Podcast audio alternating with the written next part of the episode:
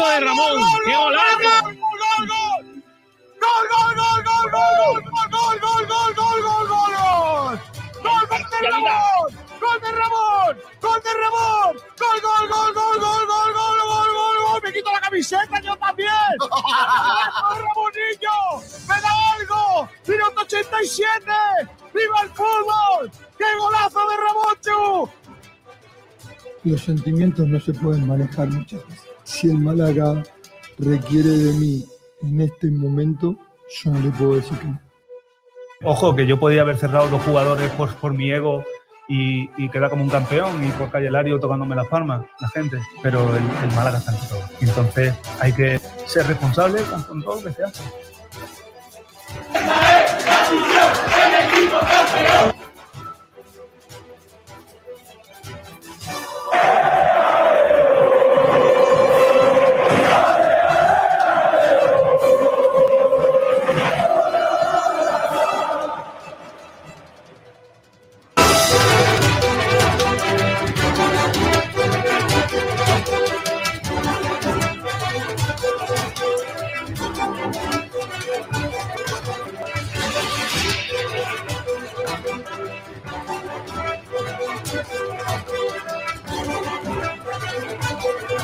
Hola, ¿qué tal? Saludos a todos y bienvenidos a Frecuencia Malaguista. Desde ahora y hasta las 2 de la tarde, hasta las 14, os contamos la actualidad del Málaga Club de Fútbol y del deporte malagueño con el acento más malaguista. Estamos a 27 de septiembre. Son las 12 y 2 minutos y este es el programa de referencia en el mediodía del deporte de Málaga. Esta mañana hemos estado en el Media Day, el día de la prensa con los jugadores de Unicaja. Hemos estado en el Carpena, hemos dialogado con ellos, tienen muchas ganas de hacerlo bien y a ver si este es el año del retorno al sentimiento de pertenencia de un Unicaja que poco a poco se ha ido despidiendo de una afición que cada vez eh, acudía al Martín Carpena más desilusionada. Ojalá que este año sea el año de la ilusión. Flamante ilusión, la de Alberto Díaz y la de eh, Brizuela, ambos campeones de Europa con la selección nacional que luego vamos a ver y luego vamos a escuchar también en nuestro programa. También tendremos más declaraciones, lo haremos a lo largo de este programa en el que vamos a dedicar pues eh, una gran parte de él eh, al, a lo que viene siendo el baloncesto, el deporte a canasta, el del balón eh, naranja.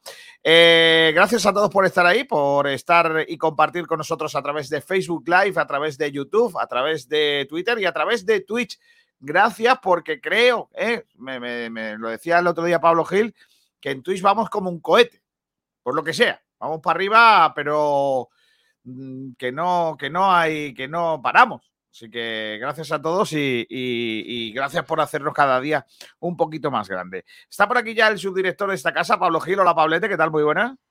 Muy buenas, Kiko, ¿qué tal? ¿Cómo estamos? Ha venido también Alex Gil. Hola, Alex, ¿qué tal? Muy buenas. Jiménez. Buenas tardes. Muy buenas tardes, Kiko. Te cambió el nombre Pablo, ¿eh? Madre mía. Sí. Y ahora aparecerá Juan Ruiz, Juan Ruiz, Juan Durán Ruiz. De, enseguida aparecerá Y también. en por ahí. Dialle, y en Dialle también. Hola, Juan Durí. Hola, Kiko Marfil, ¿qué tal? No estás fino, no estás fino hoy, Kiko, Juan. No Kiko, estás fino. esto me está perdiendo la cabeza ya. ¿Puedo empezar el programa otra vez? Sí, Por venga. Venga, voy a ir con la revista de prensa. Venga, empezando por el diario, el diario Sur, que hoy saca una foto muy guapa de los Altani, con un titular eh, interrogativo mm, firmado por nuestro compañero Antonio Góngora, que se titula ¿Dónde están los Altani? Qué buena pregunta. Además, sería cantado en la Rosaleda, quedaría muy bien. ¿Dónde, ¿Dónde están están los Altani? Los Altani, ¿dónde están? Es que cachondeo aparte, en Doha ya le han dicho a la jueza que no lo encuentran. Eh, eh, se ha perdido. Eh, Ha vamos perdido. a llamar a, a Paco Lobatón. ¿Quién sabe ande que se Eh, y luego, pues eh, ya sabéis que la pequeña- los pequeños accionistas, la APA ha reclamado, ¿no? Que, eh, o ha, criticado que si esta es la postura de Qatar sobre la hora, a la hora de ayudar a un país como España, eh, de, intentar ayudar a la justicia, ya no te voy a decir a, detener a un delincuente, porque tendrá que saberse si Altani es delincuente o no. Lo que está claro es que eh, el reino de Qatar no ayuda al gobierno español pues eh, a, a poder poner justicia en las acciones de uno de sus súbditos en nuestro país. O uno no, unos cuantos de sus súbditos también, por otra parte. Eh, y todo esto a las puertas de un mundial, en donde se supone que Qatar tiene que ser referente en el mundo del eh, fair play, del Sí. mundo del... De los, eh, y de los derechos humanos. Y que estaban, humanos. estaban todos los jeques eh, de Qatar, bueno, los, los de pasta, en, las- en la gala esta de presentación, y Altani no estaba. ¿eh? pero Que es por que lo no que sea, tan importante no será si no está por igual, allí. no, igual no puede salir de su casa. Y es verdad. Bueno, según fuentes cercanas a él, es mentira. Pero ojo, El eh, no, no, él mismo dice que es mentira, que, que eso es una tontería, que él puede salir de su casa perfectamente. Lo que pasa es que su casa es tan grande que a lo mejor fotos. que- claro, él sale Vaya. de su casa, pero a lo mejor el jardín mide, mide como a lo mejor la localidad de Almojía entera. pa- eh, para Altani eh, ir a las caballerizas es como yo ir a Estepona. Correcto. Que a lo mejor, quién sabe, eh, dice, no, no, no, no, no, yo salir de mi casa puedo salir. Lo que Sí. pasa es que a lo mejor en su casa tiene un casino. No le hace No, no, falta salir, también te digo, ¿eh? porque de Ah. casa ya tuitea con Guiricás y eso. Claro, a lo mejor el Tani tiene un videoclub dentro de su casa, no tiene que A lo mejor para regar el huerto tiene que coger el metro.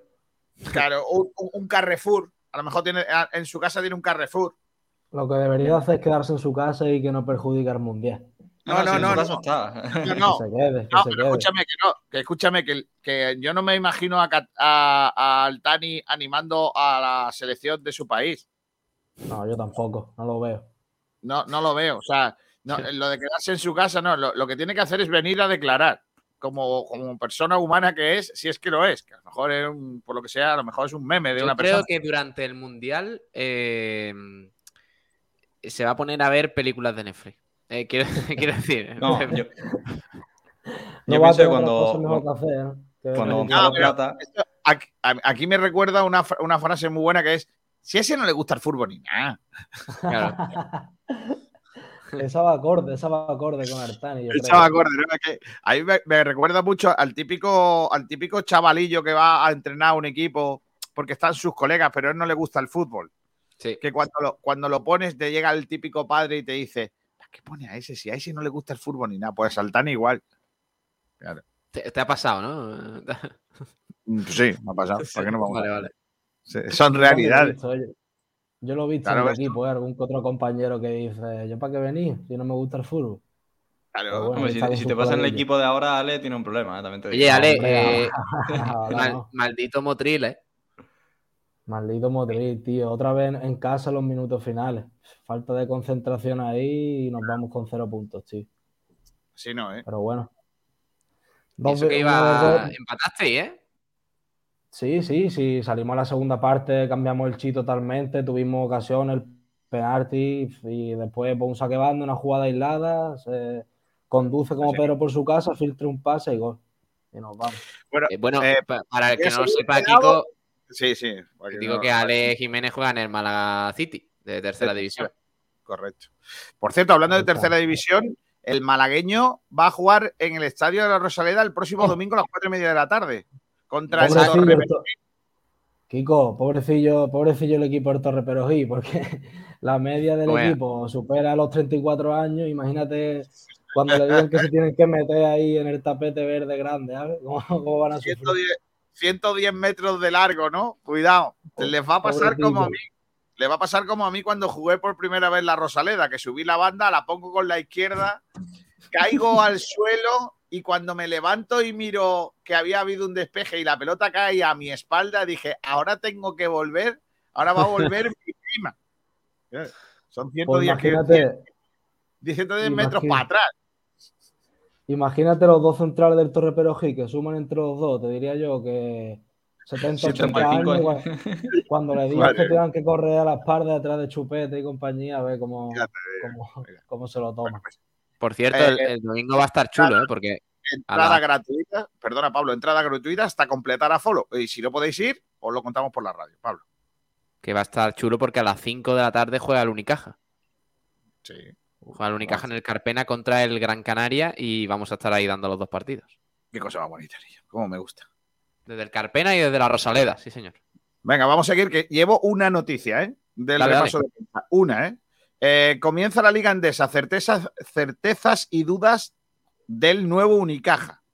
Una entrevista con Francis Alonso. Tengo libertad para hacer más cosas y ambición para mejorar. Eh, hoy juega España, Portugal-España. Si Uf. ganamos, estamos en la Final Four. Si perdemos, no nada. nos venimos para casa y nos ganan los de los, los que hacen toallas. El empate tampoco vale, ¿eh? El empate no vale, ¿no? No. Y por cierto, eh, descartados para el encuentro, Eric García y Aspilicueta. Son los descartes de la convocatoria. Dicho esto, palabras de Luis Enrique, dos puntos, comillas. La línea más potente es la defensa. Gracias. No haremos preguntas. Gracias, Luis. Gracias, la, Después de lo de Suiza- mente, me has leído la Claro. mente, tío. Yo lo quería comentar. ¿Cómo te puedes permitir decir eso con los dos goles que nos metieron otro día? Si es la vez del el- fútbol, el gol que nos meten. Eh, Pablo Ramírez, ya lo contamos ayer, el primer internacional absoluto del Bishoker Humantequera. Va a estar el pivote, el pivot de- del Bishoker Humantequera, va a estar los dos compromisos de la selección española, uno de ellos clasificatorio para el Mundial eh, con el combinado nacional. Eso en cuanto al diario Sur. En cuanto al diario La Opinión de Málaga, octubre clave para el Málaga.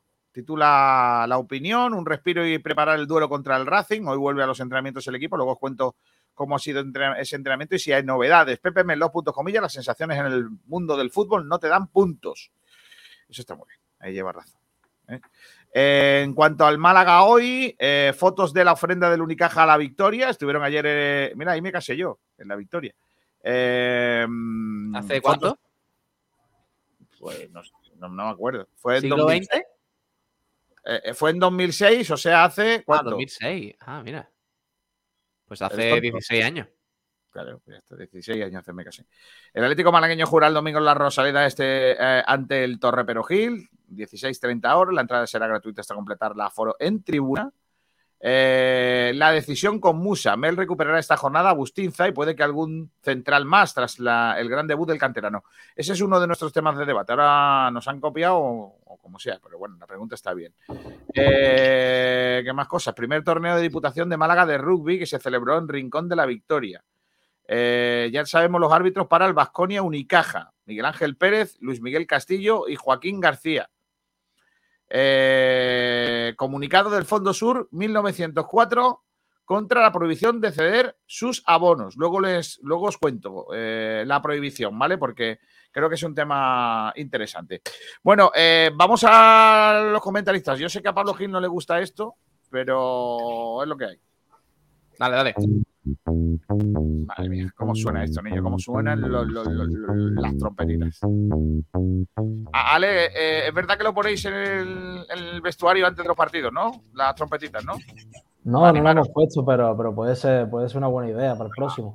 Vale, vale. Mano izquierda, dale un poquito mano izquierda. No me extraña que luego salgáis dormidos a los partidos. Poneros esto, poneros las trompetas. Claro. ¿Qué te pasa, niño?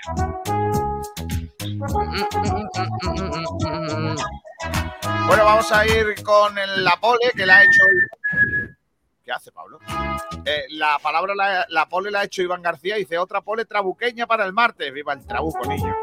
No voy a hablar de cachopos. Buenos días a todos. Lo de Musa ayer, como excelencia, chirría un poco. Pero eso demuestra que todo el equipo lo hizo bien y se llevó el mérito el del filial. Antonio Muriel dice: Buenos días, malaguistas. Podio. Ayuntamiento de Doha. Servicio de atención al cliente. Seguimos trabajando a contrarreloj para determinar la dirección de residencia del ciudadano Nasser Altani. Calculamos que en 2033 podemos tener datos concluyentes. Y Gongón dice, joder, qué banda. ¿Cómo? José Luis Roja dice, Kiko, se te nota mucho el carajillo de esta mañana. No bebo, ya lo sabéis. Antonio Muriel, ¿cómo está el parte de lesionados para el sábado? Ahora os lo cuento. Almendral Cruz de Fan, antes Reina, Pocho- antes Reina Pocholo en España que Altani en Qatar. Ya ves.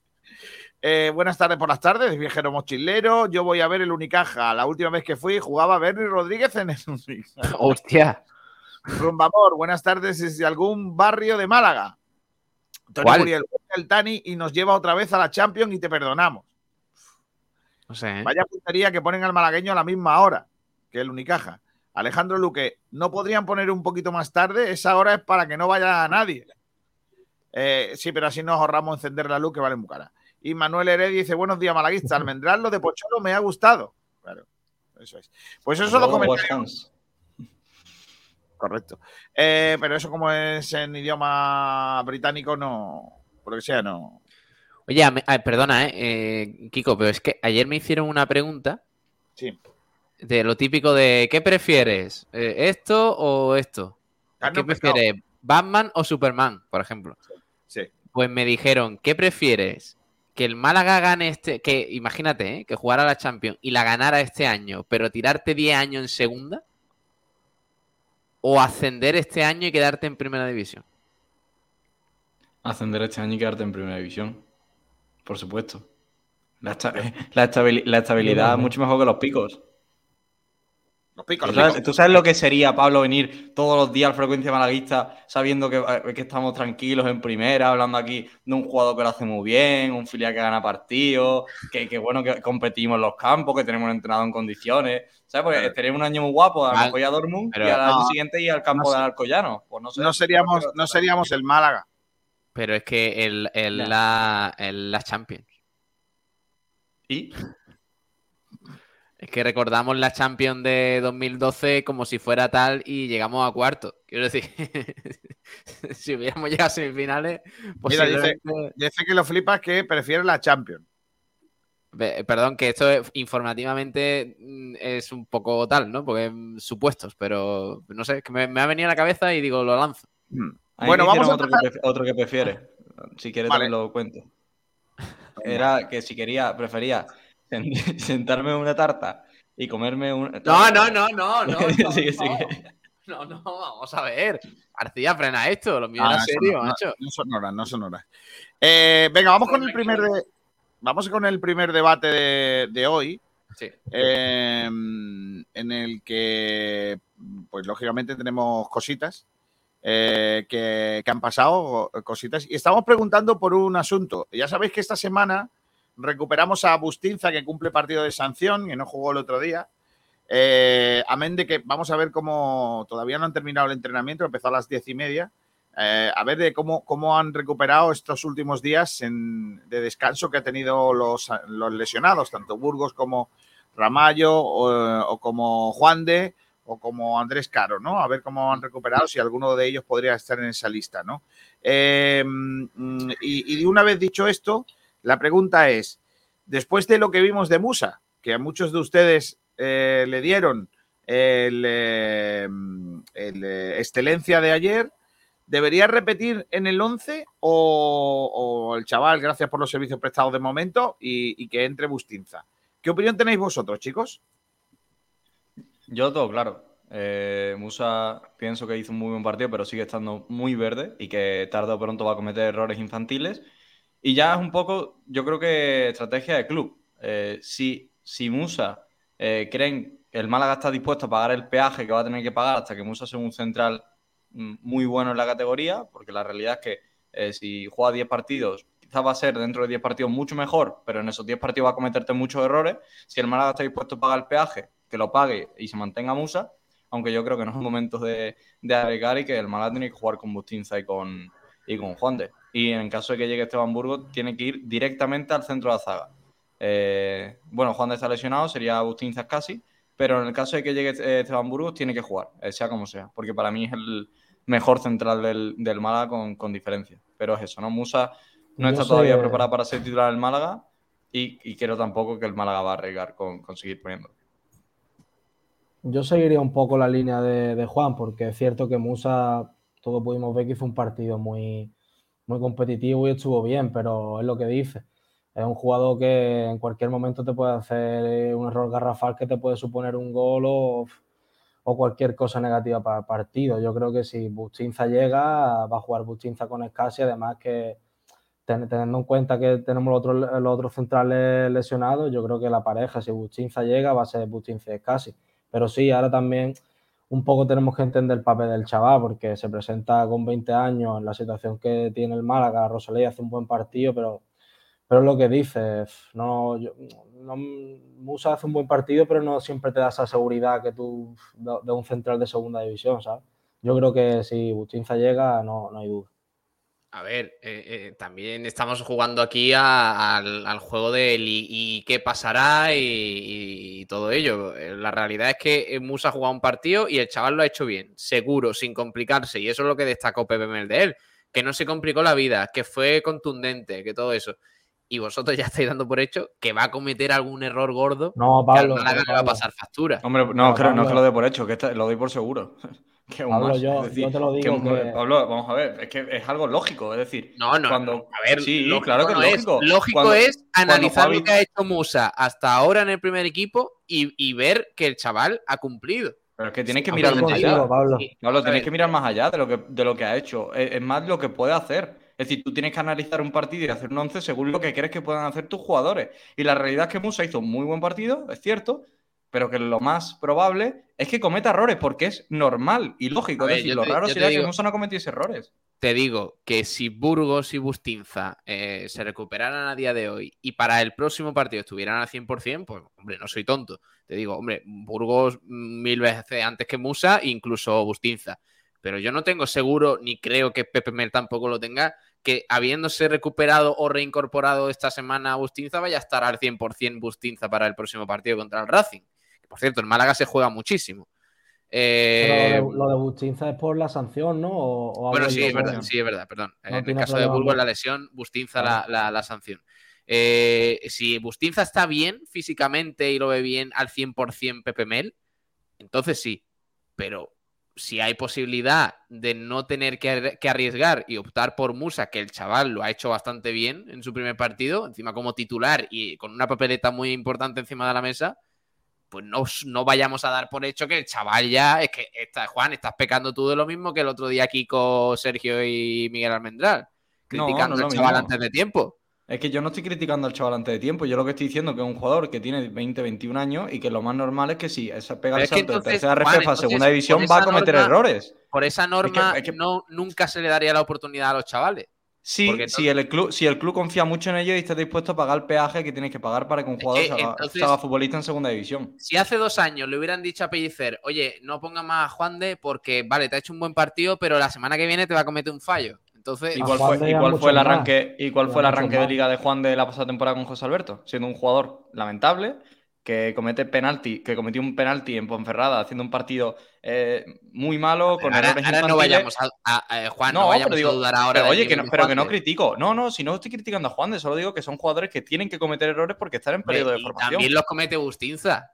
Eh, que eh, contra el Albacete, bueno, contra el Albacete no. Eh, no, Pablo. Le ganaron la espalda en el partido contra. No me acuerdo contra quién fue. Sí, pero comete errores, pero no son errores individuales. Es decir, el gol de, Las Palmas es cierto que un fallo de posicionamiento de Bustinza, pero es una consecución de una consecución de errores, sí, de los jugadores del Málaga. Es decir, son errores diferentes. Yo lo que digo es que a lo mejor Musa, en una salida de balón el próximo partido, puede fallar un pase a tres metros y que te, y que te cojan en un 3 contra 2 en, cualquier momento. Y es, y que el problema es que es lógico que pase eso. Pero Yo lo, el Málaga que no digo puede es que el, en el, el, Málaga se tiene que dejar ya de, regir por nombres y empezar a hablar un poquito más de meritocracia. Oye, pues si el chaval lo ha hecho bien, en los entrenamientos sobre todo, en el día a día y, y en el partido importante que fue el del otro día, cumplió, pues ¿por qué no se puede apostar por él?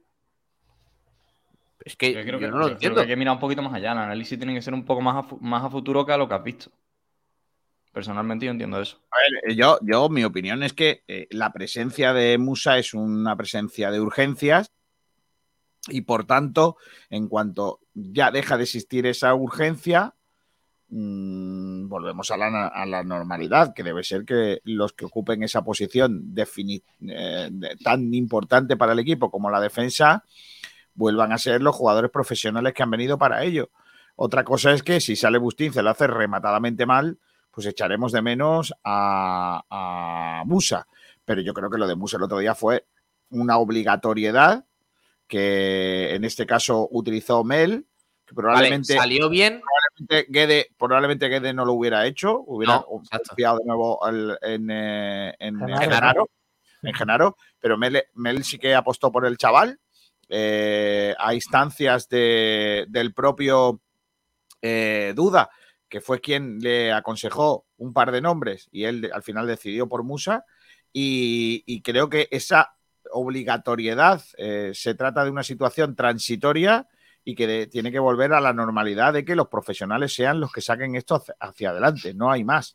Eso es lo que yo creo. Yo, yo opino que si algo sale bien, mm, eh, hay que intentar no tocarlo. Y en el caso de, de Musa, es verdad que el chaval pues está verde y tal y que cual, pero con Scassi se entendió muy bien. Y oye, pues tampoco hay necesidad ahora de recurrir a, Bustinza si el otro día salió bien la cosa. Si Pepe Mel lo ve bien en los entrenamientos, en el trabajo diario, eh, que no esté muy nervioso para el, partido de, de Santander. eh, y bueno, yo luego entiendo que, que si Bustinza está al 100%, pues opte por, por él. Pero que no hay necesidad ya de ir corriendo a bajar a Musa al filial y a optar por los titulares que no han rendido en este inicio de temporada. Es que, claro, estamos Eso- dando por hecho que porque unos son profesionales y el chaval Musa eh, es eh, del filial, pues uno lo va a hacer mejor que otro. Pero pues, Genaro es general- profesional y lo ha hecho de, de pena en la posición de Bueno, central. Lo del que Genaro sea profesional lo dice su ficha. Su rendimiento Bueno, difiere un poco de ello. Eso que No, me refiero, dicho, me refiero a que Pablo, Bustinza para mí en general, perdona Ale, a mí ha dado muy buen, re- buen rendimiento en el Málaga. Es decir, bueno, le recuerdo bueno. lo- lo- el primer partido en Burgos me parece que hace un partido fenómeno. La pretemporada con el Málaga es espectacular. Eh, luego es cierto que pasa la lesión, pero tampoco, Juan, tampoco nos pasemos. a, a mí Bustinza me ha gustado mucho. Y el, el- el problema de Bustinza es que sale eh, señalado el, el día de Tenerife cuando él no estaba en condiciones para jugar el día de Tenerife, Tenerife. ese, Y se ese era el sabía. partido que decía yo. Y se, y se sabía porque Bustinza llevaba dos sesiones de entrenamiento, porque apareció vendado to- totalmente con la, eh, la pierna, porque estaba fuera de, de ritmo. Vimos al, al Bustinza más lento que, que he visto yo en, en muchísimo tiempo, y eso fue porque no estaba para jugar. Y ahí es donde yo Pero creo si que yo no señalo, que eh, Juan, por, por Yo no señalo a Bustinza. No, no, eh, individualmente yo no lo señalo a él porque en general han, han estado, en mi opinión, todos mal. Juan en, en general muy mal. Es casi con algunos partidos malos. Eh, eh, me parece que Javi Jiménez en otros partidos no ha estado muy fino. Vale, yo lo entiendo, pero si de una manera eh, ha salido bien la cosa, que es con Musa y con Scassi en este caso, pues oye, Eso es lo que, eso es lo que yo iba a hay urgencia de cambiarlo todo. Lo que tú estabas comentando, Pablo, que eh, se planta a Musa con Scassi. Ya, cuando tú tienes un central al lado tuya que lleva 10 años jugando la categoría y tiene una experiencia increíble y es un central que se comunica, que es líder como Scassi, pues yo creo que Musa eso también se siente reforzado porque si tú tienes un central de ese nivel, bueno, que no es central, no es central puro, pero yo creo que eso también ayudó mucho a, lo- a que Musa hiciera buen partido, tener a Scassi al lado, ¿sabes? Está A claro, lo mejor con, claro. con otro tipo de central no hubiera hecho tan buen partido, ¿sabes? Pero no sé, yo no me bajo del barco y creo que si Bustinza está, yo estaría por, por Bustinza. Pero claro, Musa hizo un buen partido y ahora por... No, no os fuméis. A ver, vamos a ver. Que Musa estuvo bien el otro día no quiere decir de que que va a estar Musa. bien el próximo partido. No, no, no, no. Yo no puedo decir cómo va a estar el próximo partido porque eso sería forma parte de, dentro del, eh, de, de la, especular, especular. de la sí, sí. especulación. Pero eso no quita que seamos serios. Tanto Burgos como Bustinza, como Bustinza, incluso como Ramallo, son mejores que Musa. Pero eso No, está no, claro. Tenemos que, es- tenemos que ser sinceros. O sea, vamos a ver. claro. O, o- o- o creéis que los entrenadores que no han Vale, usado Kiko, a lo que tú Musa- quieras. Espera, Pablo, déjame que termine. Eh, que quieras. habéis estado hablando un rato. Eh, que el resto de entrenadores que han pasado por aquí no hayan puesto a Musa, ¿qué es? ¿Porque no le gusta? ¿Porque, porque al muchacho les cae mal? ¿O, o por qué es? Entonces, Te lo digo, vamos a ver. te lo, te lo resumo, porque un central es muy propenso al error. Por eso Por es. Y, que yo lo he visto, no, no sé, Pablo, igual a ti, como, como no te ha dado tiempo, y yo lo entiendo porque no puede estar a todas, yo he visto partidos del malagueño con Musa y es un jugador tácticamente lamentable. Es un jugador tácticamente, y lo digo con, lo digo con el criterio de haberlo visto, que no es que me lo esté inventando, yo he visto a Musa jugando y me ha parecido un jugador tácticamente lamentable y un hombre que mide muy mal. Yo he visto a Musa tener que haber sido expulsado en por lo menos un, un 70, no, un 70, no, un 60% de los partidos que ha jugado. Porque entra como un elefante en una cacharrería. Y penaltis que no deberían de ser, que no deberían de ser, porque un jugador que está de espalda no es un peligro para tu portería, que ha hecho Musa, pues, pues muy a menudo. Entonces, que, que me gusta Musa, insisto, lo dije ayer, me parece un tipo que tiene unas condiciones físicas muy buenas. Es Pero muy me parece rápido. que tácticamente- me parece tácticamente un desastre, cada vez mejor, pero un desastre, y técnicamente me parece un jugador normal, normal, al que lo que hay que pedirle es toma, da- to- toma el balón y dáselo a otro, ya está. Pero a otro de los de tu misma camiseta, no se la dé a los del otro equipo. Con eso ya está mejor. Tiene una etiqueta musa de es necesito 40 partidos en primera RFF. ¿eh? Aquí puesta. Vale, el, año que viene lo cedan y que juegue la 40 partidos en primera RFF. Y ahí Vale, es cuando Juan, se hace futbolista. Pero la Cuéntame. diferencia es que eh, a Fran Villalba hay que ponerlo hasta que en mayo dé un buen rendimiento y Musa, que da un rendimiento bastante bueno ahora, no hay que ponerlo porque el chaval viene No, del filial. No saques de contexto mis palabras, Pablo. Yo- Eso- he dicho que Villalba- yo no- yo he dicho a- puede ser. yo he dicho que a Villalba hay que darle minutos porque Villalba va a ser el mejor jugador del Málaga a mayo. A fecha Ah, mayo. pero, Bueno, bueno, pero bueno. vamos a ver. Pero en, pero enero, marzo, es- abril te va a dar buen rendimiento. Pero, pero con Musa tenemos el currículum. Con Musa tenemos, eh, con, perdón, con, Villalba tenemos sus antecedentes, que cuando ha sido un jugador con continuidad ha sido escandalosamente bueno en segunda división. Y todo el que haya visto segunda sabe de lo que es Fran Villalba y sabe lo que puede llegar a dar. Porque eh, ha sido el jugador, para mí, el año que hace con, con Yuka, el más talentoso de segunda. El más talentoso. Con, con- que más retroalimentó al, al mejor delantero de segunda división en ese año, que fue, que fue Uro Jurjevic. Y hay que darle minutos a Villalba, porque tú sabes lo que puede llegar a ser Villalba con continuidad y con, y con confianza. Pero nosotros no sabemos lo que va a ser Musa a, a 10 partidos plazo. Y lo que podemos imaginar, según lo que hemos visto en el malagueño, que es la realidad, que lo recomienda Kiko, no puedo estar más de acuerdo, es que es un jugador propenso a fallar. Y lo más normal que pasa en segunda división, que falle. Si Y el Málaga no se puede permitir que su central falle. Y si tiene, y si tiene en, el, en, en su misma posición a Agustinza, a, a Esteban Burgo, que está cerca de recuperarse, ya es casi, tienen que jugar los que menos te van, te- los que menos pintan Al final estáis midiendo a- a lo que puede dar el chaval por a lo mejor una mala temporada en el malagueño o por a lo mejor algunos partidos malos o incluso acciones jugadas eh, negativas en contra del malagueño y ya lo estáis crucificando al chaval por Mira, esa cosa. Pablo, Cuando yo la pregunta que os lanzo es, ¿ha no sido el mejor partido de la temporada en defensa ha sido con Musa? Sí, y ahora, te, sí. y ahora te, te hago la pregunta yo a ti. ¿Hasta qué punto Musa tiene peso en que haya sido el mejor partido de la defensa del Málaga? Porque yo creo que, una, eh, que tiene, que tiene que- pero Pablo, la realidad es que el Málaga defendió mucho mejor por la forma en la que Mel juntó la línea compro. y el Vale, posicionamiento lo- de los lo jugadores, no por, no por acciones individuales.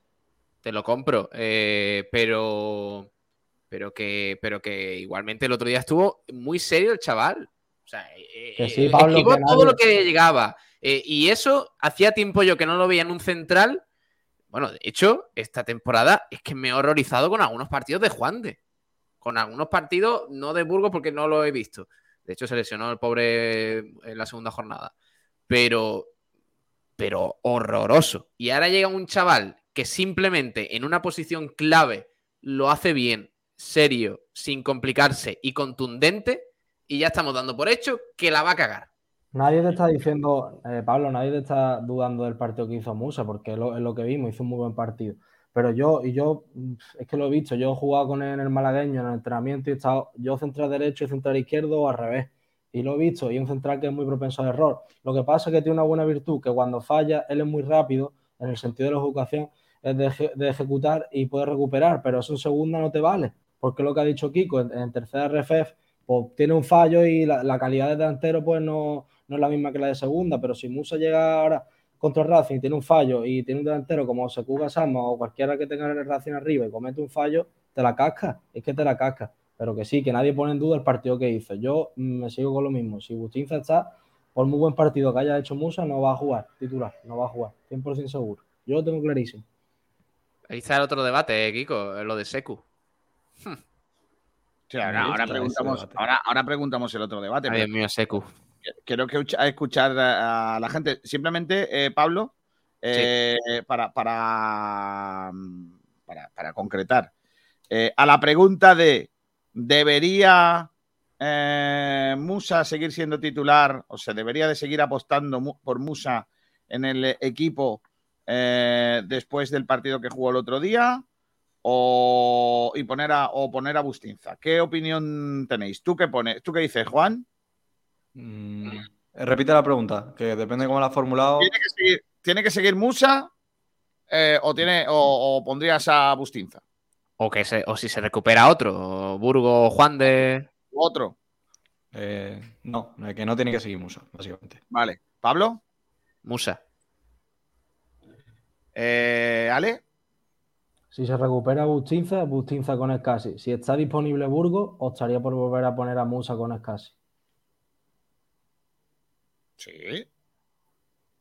Porque tú entiendes que. Burgos es más lento que, que y, y Escasi y Burgos son el mismo tipo de central.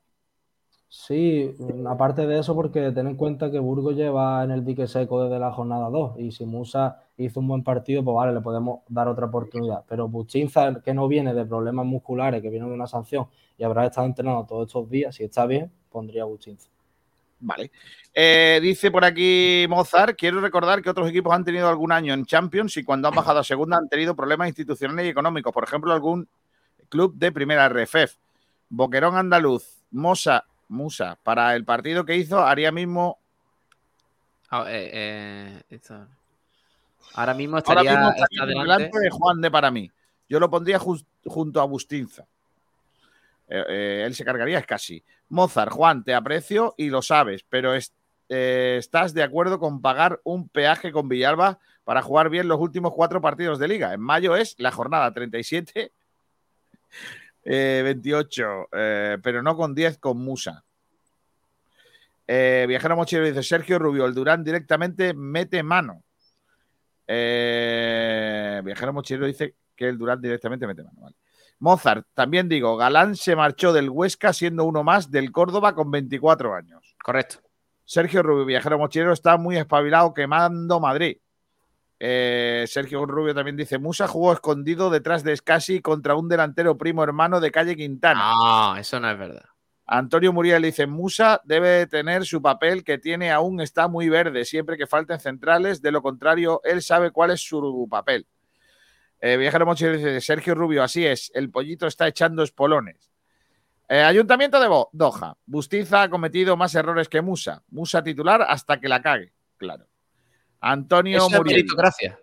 Pero ojo, Mel le gusta subir gente de la cantera y si lo hizo bien, no sé qué hará el sábado Pepe Mel. Mozart, no me parece lógico que se diga que Bustinza es lento y ahora a la primera de cambio que vuelva volverle a poner. Bustinza Eh, no es a lento, estuvo lento en. Tenerife. Dice que sí, vamos a echar el España-Portugal hoy. Sí. Sí, pero es el Portugal-España. Eh, viajero mochilero. Pumuki es como si Kiko no te da oportunidades porque eres un pollito con espolones. Mel pondrá al que esté mejor, porque no te olvides que Genaro, Bustinza cometen errores. Pero esto, es muy Es como fácil. si yo, es como, a ver, esto es como si, por ejemplo, ayer Juan Durán presentó Blanquiazules y el Claro, chaval lo hizo bien. Solvente. Ah, pues Y- te- y- hoy eh, presento yo y te vas tú a la calle. Lo- no, lo- pues, como está claro, mejor. pero, pero lo hizo bien y esta noche, Oh. pues hoy empieza presentando otra vez porque se lo merece. Sí, Pero sí, es que claro, Pablo, no, si sabes perfectamente que no porque es tú- así. No porque, tú, no porque tú te quitas de en medio y yo estoy dando a España. Pero por lo demás, bien, perfecto. Gracias, gracias. Eh, dice, buenas tardes, chicos. Con Guede no se debatía mucho por poner canteranos, dice Pedro Padilla. Por lo que sea, Guede tenía más profesionales. Correcto. O menos. O menos, también hubo un momento en el que hubo menos, efectivamente. Sergio Rubio, Pablo Gil, cómprate una cuchara más grande, parece que tiene en el vaso un rascador de espalda. Y no me refiero a Sergio Ramírez. A verdad, ver, es que estaba, estaba bebiendo un poquito de leche a ver. y sí, Es que el vaso que- es muy chico y la cuchara hecho- muy grande. de hecho La se cuchara- cae la cuchara. Pero la cuchara es de sopa. La cuchara es de Sí. sopa y el vaso es de, de, de cafelillo. Es que me he mudado hace poco y nada más que tengo cuchara grande. Entonces, entonces me estoy comiendo los yogures a dos a cucharadas. ¿Cuándo vas a comprar eh, cucharas pequeñas? ¿Cuando invites a una chica a tomar café? Sí, Vale, gracias. y ya Eh, está. entonces, eh, el- entonces para el año 2034. Estará, estará Eh, Musa asesor consultivo en el Málaga. Por cierto, Pablo Gil, Dime, una cosa, te digo. Sabes que la leche está sobrevaloradísima, ¿no? a mí me gusta mucho. Que el hombre, el, eh, el humano es el único animal que Venga, toma leche. mm, una García, vez no me empieces a, a infravalorar la leche, que no hay que tomar leche. Parece- ¿cuántos jugadores? eh, ojo a esto, que se abre, se abre una lata aquí guapa. ¿Cuántos jugadores se hubieran quedado en el Easy si todos los entrenadores se hubieran vuelto a poner a los jugadores con nombre o experiencia? Es verdad. Sebastián, Genaro Musa, ¿cuál es la diferencia? Voy a echarme un poco de leche, ¿vale? Dice Aito de Doha, Genaro es un jugador profesional, profesional en el arte de torcer botas. Pedro Padilla dice, Pablo, o te has pelado o repeinado muy bien. Un saludo, crack. Hombre, gracias, Pedro. Es que últimamente Pedro nada más que me lanza elogio.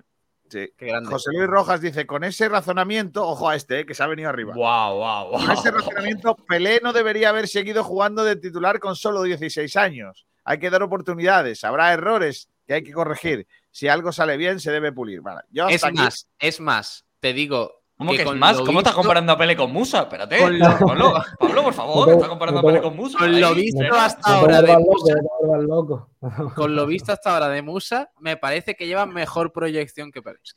A ver, voy a Sí. decir una cosa con esto. No os flipéis, por favor. Que tal la peña hemos flipado, Kiko. Vamos a ver, no os flipéis. Cuando un futbolista con 16, 17, 18, 20 años es muy, muy bueno, voy a decir una palabrota. Si hay niños en la sala, taparle las orejas. Juan. No hay cojones de quitarle del No, puesto. no, no, no. No, es verdad, seamos serios. O sea, vamos Mira a ver. Gaby, el ejemplo de Gaby. Claro, claro. O Pedri, o Pedri. Pedri está en Las Palmas con un pedazo de equipo y ¿qué hace Mel? No, a este tío que es el mejor, ponerlo. Eh, Seamos serios. Pero no es el eh, caso de Musa. Se Es que no puede ser bueno, se puede ser bueno sin que el. Barcelona No te fiche por de 30 Kevin. millones, ¿no? No es el caso de Antoñín, no es el caso de Ontiveros, no es el caso de Juan Cruz, no es el, caso. Es que no son. No son Ah, ese eh. Es el caso de tu Ramón y de tu Andrés Caro, ya está. Tampoco. Es que, es que- que tampoco, yo no estoy pidiendo a ninguno de los dos. Es que Ramón, por lo que sea, ya no tiene 17 años y lleva varios años jugando a- a- a- en, en una liga profesional. Ya no es el canterano que tú te crees que es Musa, ¿entiendes? Que eso no Pero de aquí, yo, yo os voy a poner un ejemplo. Eh, eh, Raúl, Raúl González Blanco sale del C del Madrid, del C del Madrid, no estaba ni en el Castilla, del C, lo sube Valdano, el primer equipo, y no hay huevos de quitarle. ¿Por qué? Porque es que el tío era tan bueno que no había pantalones de quitarle. No había.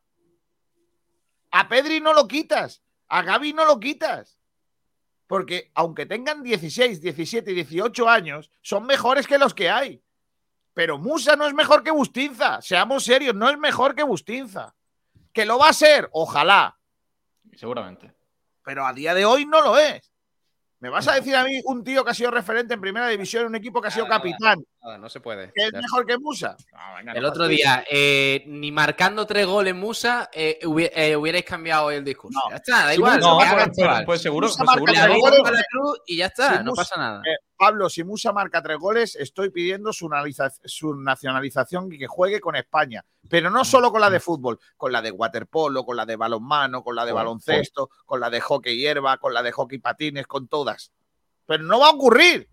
Musa no va a meter tres goles en un partido en su Ah, pero Bueno, Eh, bueno, y que Musa meta tres goles no cambia mi criterio sobre lo que es Musa como Pues, jugador. Que, Podría marcar uno en la portería rival y dos en la suya. Eso es más probable. Pero sí, pero vamos a ver. mm, Eso a- es más probable. habiendo, habiendo hecho lo que hemos visto ya en un par- en su primer partido profesional, Es que no es su ¿por ¿por qué primer no se le puede Málaga, dar la Pablo. oportunidad? ¿Qué ha hecho? ¿Por qué no ¿Qué ha se le puede Pablo? anticipar dos ¿qué ha veces, anticipar dos veces y cortar un balón. ¿Qué Nada, pues los, eh, eh, le está llevando a la contraria a las 30 personas que votaron el otro día como mejor Efecti- jugador del partido. Sí, pues sí, pues sí.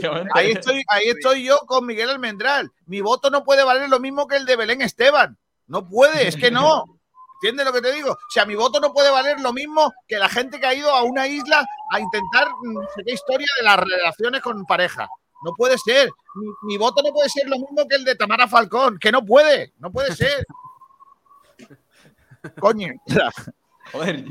Dice Pedro Padilla, Kiko, ¿cómo anda el régimen? Yo voy a hacer salsa, porque creo que estoy en torno a 6-7 kilos que he perdido. Anda. ¿Me lo ha notado Pablo o no? Sí. Esta mañana, cuando me ha Sí, visto. sí, sí, sí. Es verdad. José, eh, dice Pedro Padilla, José Luis, a Pelé no le quisieron ninguno de los grandes de Sao Paulo y al final se fue a uno chico que aquellos tiempos, eh, que en aquellos tiempos era el Santos. Sergio Rubio, siempre podemos fichar al central del Málaga City, tiene bigotillo. Sí, es No, bueno. no, el-. Bigotillo malaguista, ¿no? Me dijeron por aquí también que era.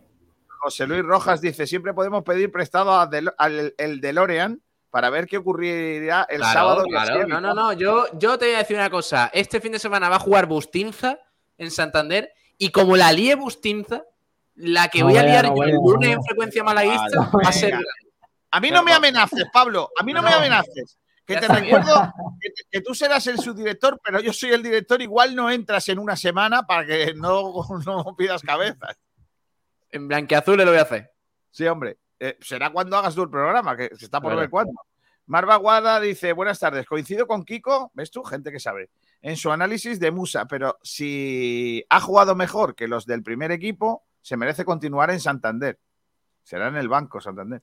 Mozart, por favor, Juan. Las estadísticas te delatan. Sporting de Gijón con Villalba y Yuca, 46 puntos. Y- y decimoséptimo. Y entre los dos, 20 goles y 10 asistencias generadas. Mozart BC, por favor, por favor. Marva 20 goles, Guada, 10 viaje asistencias. mochilero, el Málaga es el sábado. Correcto. Eh, Antonio Muriel, quiere decir que Mel es idiota por poner a Musa. Él está con los jugadores todos los días y no se va a tirar piedra a su propio tejado. Sí, sí. Que puso a Musa porque lo conocía muy bien. Venga, Antonio, puso a, Mo- a- a Musa porque se lo dice el otro. Porque si no, no, porque si no tenía que poner a Genaro. Antes de poner a Genaro Claro, me claro, pongo yo. pero- me pongo pero yo, no digo yo, porque- espérate, hazme ficha. Si, si Pepe Mel habrá visto a Musa entre una y ninguna vez No, no, jugar a- hostia, perdón, perdón, perdón, perdón. Eh, última hora, García. No se lesiona Musa. No. No puede ser. Espera, tengo- es que tengo el entrenamiento, espérate. Te la cuento, te la cuento. Entrenamiento. Ha entrenado el Málaga a las 10 y media en el anexo. Ejercicio táctico, táctico con balón. Esteban Burgos, novedad, reincorporación progresiva al club. Ramallo Luis Muñoz, labor específica en el césped con Tapia. Hostia, ¿Tapia? ¿Tapia? ¿Tapia? ¿Tapia? El preparador físico. Ah, el preparador físico. Juan de y Andrés Caro, tratamiento en el gimnasio. Canteranos, Carlos López, Mateo. Eh, No puede ser, tío. El gafe que le hemos hecho al chaval, Ojo, tío. ¿Habéis visto, no? Hay noticias, ¿eh? Hay noticias con Musa, ¿eh? Al carajo el debate. Musa, fractura del quinto metatarsiano del pie derecho, pendiente de intervención quirúrgica. Vale, muy bien. No puede ser, tío. Tío. Nos lo hemos cargado, macho. Pues la musiquita esta del, del, del payaso sin copyright. Se lesionó. Se lesionó durante el partido, o sea, jugó parte del partido lesionado y la ecografía ha confirmado la lesión. Mamma mía. Esa Pues- lesión Lo son siento, cuatro eh, lo o cinco siento. meses mínimo, ¿eh? Cuatro o cinco Bueno, pues meses deja más fácil el campito, ¿no? ¿Cuánto, cuánto, Ale? Yo tuve un compañero que se lesionó estando en el Málaga de eso y estuvo cuatro o cinco meses, por lo menos. No, no, no, no. No, no, no. Eh, una rotura. Una Es una. Eh, bueno, va a ser operación, de todas maneras. Es que Claro. no- no- ni, ni Fractura el- del quinto metatarsiano del pie derecho. Como, como te lo digo, Kiko, en el Liga Nacional del Málaga estuve yo con un Manolo Ita, que está jugando en tercera división. Tuvo una lesión esa y estuvo cuatro o cinco meses sin jugar. Buas. Por lo que le faltaba al chaval. ¿Es fractura o rutura? Rotura, ¿no? Fractura. ¿Qué ha puesto? ¿Qué pone? ¿Fractura o, ro- o rotura? Perdón, Sí, sí, perdón, eh. es que quería poner la, la, de, la de los negros estos llevando el No, que no, no, no, que nos castigan. No. Eh, Pablo Gil, Pablo Gil, ¿qué, qué pone? Fractura, a ver, pone. Pone fractura, Eh, sí, sí. pone Eh, fractura, fracturas. fractura del quinto metatarsiano del pie derecho producida durante el encuentro pasado ante el Villarreal B y confirmada en una ecografía de ayer. Uf, terrible, ¿eh? A ver, el tiempo de la lesión suele consolidarse en torno al mes, 3-5 semanas, y hay que sumarle el tiempo de fisioterapia que gira entre 4 o 6 semanas. Hostia, claro, échale Ahora, dos, semana- tres meses, ¿eh? dejadme, que, que aunque hasta la sexta semana no se recomienda realizar deportes ni ejercicios de impacto. A mitad del proceso se puede realizar bicicleta y ejercicios en piscina. Lo que yo te diría yo, eh, entonces de acabo de Kiko- sería una rotura en vez de una fractura. Por eso Yo le, estoy leyendo, Kiko, que con intervención quirúrgica supera los tres meses. Madre mía, qué mala suerte, tío.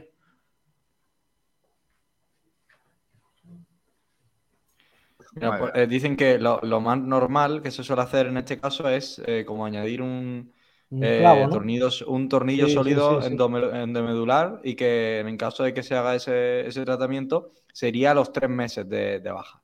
Lo que nos Claro, dejaría eso. sin Musa estando a septiembre prácticamente hasta la vuelta de, de- de Reyes. Es decir, el Málaga Sporting creo que es el 8 de enero por esas fechas. Y a eso sumarle la rehabilitación en campo, empezar a volver a tocar. Bueno, no, yo digo tres, me- tres meses. Bueno, claro, sí, sí. Claro, en tres meses ya puede empezar a estar óptimo para entrenar. Ahora tiene que volver a estar a estado físico a tono. O sea que mínimo tres meses de baja. Sí. Es que vaya gafada le hemos pegado, Lo, lo madre que, mía. lo que yo, lo que yo he dicho, cuatro o cinco meses, si no acordaréis este día, vaya. Casi seguro. Voy a poner aquí en grande para que la gente que vaya entrando en el, en el streaming, bueno, pues sepa que somos unos gafes. Son unos- A ver. fractura del quinto metatarsiano del pie derecho. Madre mía, tío. Me he quedado, me he quedado helado, ¿eh? Y encima su pierna hábil, la de golpeo, quiera o no, el impacto con la pelota también influye ahí. Joder. Madre mía. Pues adiós debate.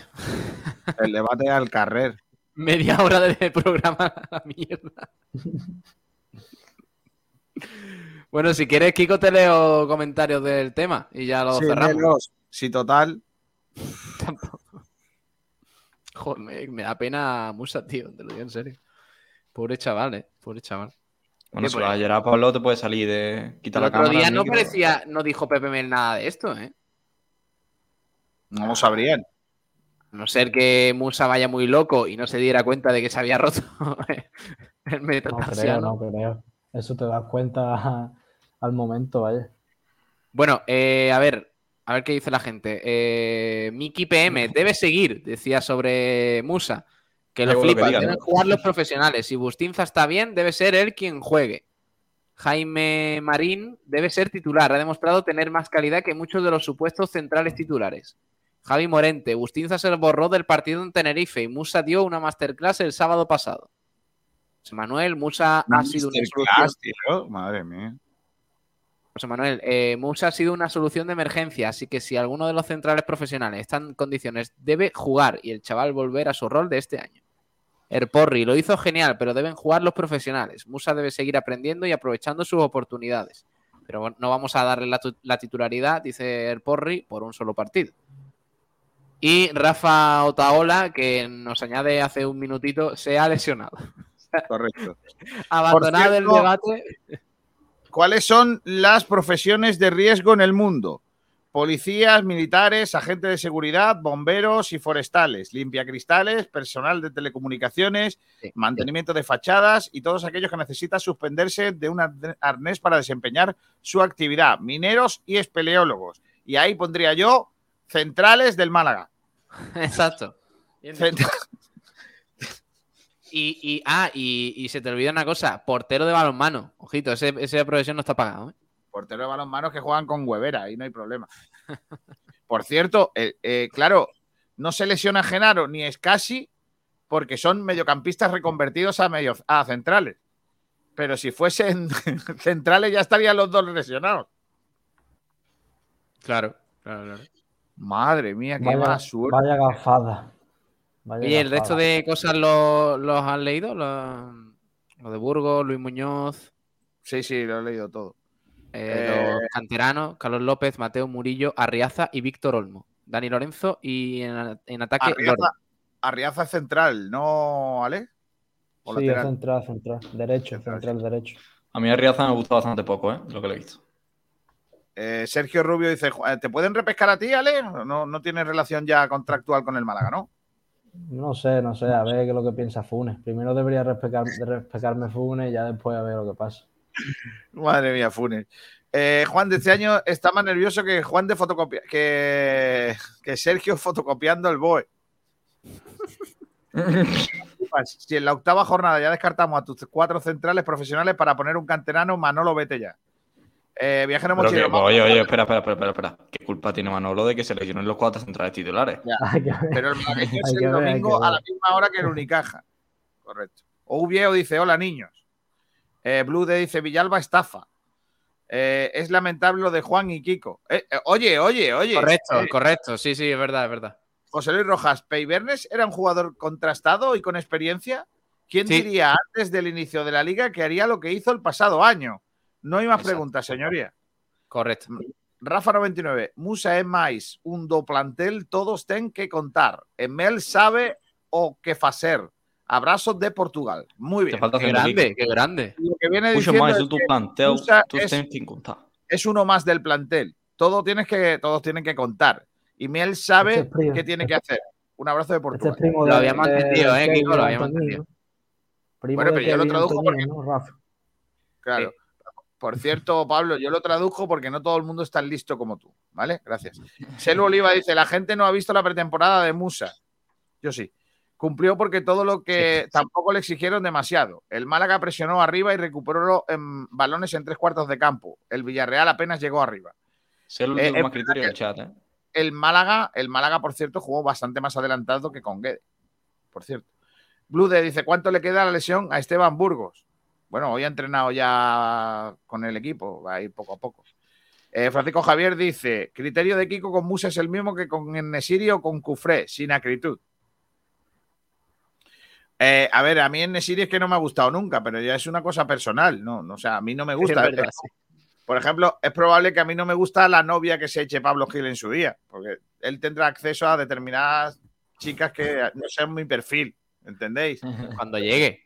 Pero si algún día, si algún día lo veis comprando cucharillas pequeñas, es que a lo mejor Matadme. que mojan. Si ese día llega, Correcto. Boquerón Andaluce, pero si Genaro no coge ni una por alta y tiene muchísimos fallos. Musa por alto era increíble. Me acuerdo de Quillom- Quillombo del Albacete, que por alto lo cogía todo por altura y corpulencia.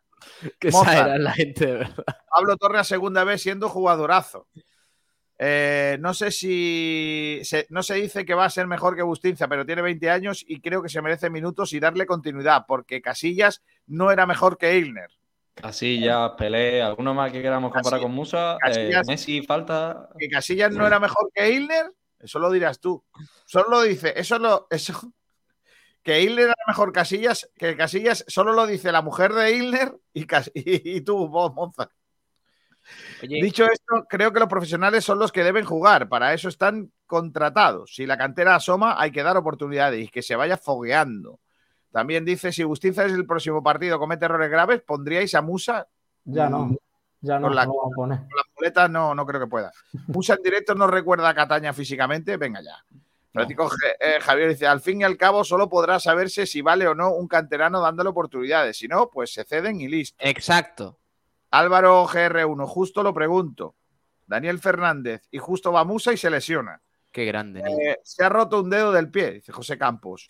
Marva Guada, ayer dijo Juanfran en una televisión que Musa estaba medio cojo.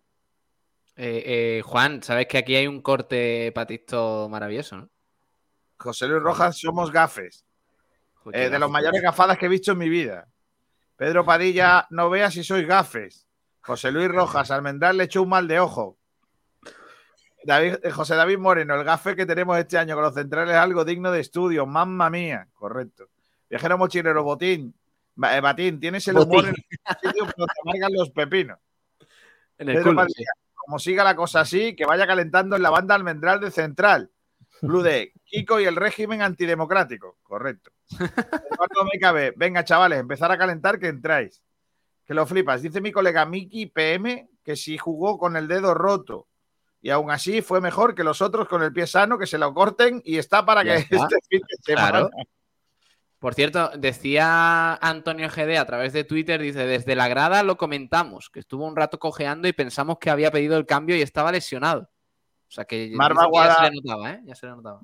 Marvaguada dice, viajero mochilero, disculpa, no te había leído arriba. Yo ya saqué mi entrada contra el Mandril para el día 9. José Luis Rojas, venga, ahora vamos a por otro.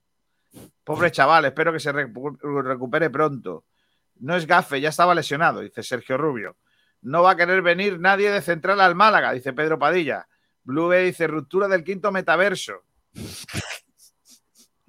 Hola Kiko, un saludo desde Montijo, José José Fernández. Ya es que me temo lo peor, ya creo que todo el mundo me va a saludar para darme palos. Hola, Montijo. Sergio Rubio dice, funcionario también tiene mucho riesgo porque siempre están de baja. Ayuntamiento de Doha, se lesionan hasta los canteranos en el Málaga, algo tendrá que ver el equipo médico. Hombre, no sé. No tampoco. Hombre, lo que sí es raro es que tarden tanto en recuperar. Marva Guada, la semana que viene el mismo debate pero con Murillo. ¿Te imaginas que nos, va- nos hacer el cargando debate los canteranos? El mismo debate pero con Eric García en la selección, a ver si no juega más. Ayuntamiento de Doha, una carrera de éxito tirada por la borda por el metatarsiano. Cuando Mars, A ver, cuando, cuando iba a saltar al primer equipo, se rompió el metatarsiano y ya perdió comba. Esa es la, la típica historia que se cuenta cuando tengas 40 años y dices, yo era jugador de profesional, pero mira, claro.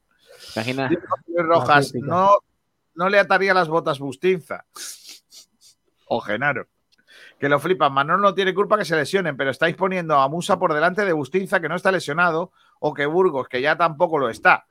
Dailor, sea Musa, Bustinza, Burgos, el que sea, salvo Genaro, no sufrirán tanto con. Viajero mochilero, Kiko, no mientas, no viste esta pretemporada, estabas en un barquito lleno de gente blancucha que se ponían rojas como salmonetes. Es verdad, ese. Sí. Que yo estuviera en el barco no quiere decir que no la viese, porque hay una cosa que se llama YouTube y Venga hay ya, García. Venga ya, hombre. Vídeos eh, subidos a YouTube. Ahora me va a decir que en vez de tomarte un San Francisco encima del barco, te estaba viendo la pretemporada del Málaga, hombre. ¿Pero el de Almería lo viste, García? tengo, no, ese no lo vi. Eh, ese no lo, no- no lo pudo ver cualquiera. Solo voy a decir una cosa, que a mí me gusta mucho más eso que estar en una piscina. Ver el Málaga que estar en una piscina o en una playa. Pues eres mazoca, amigo.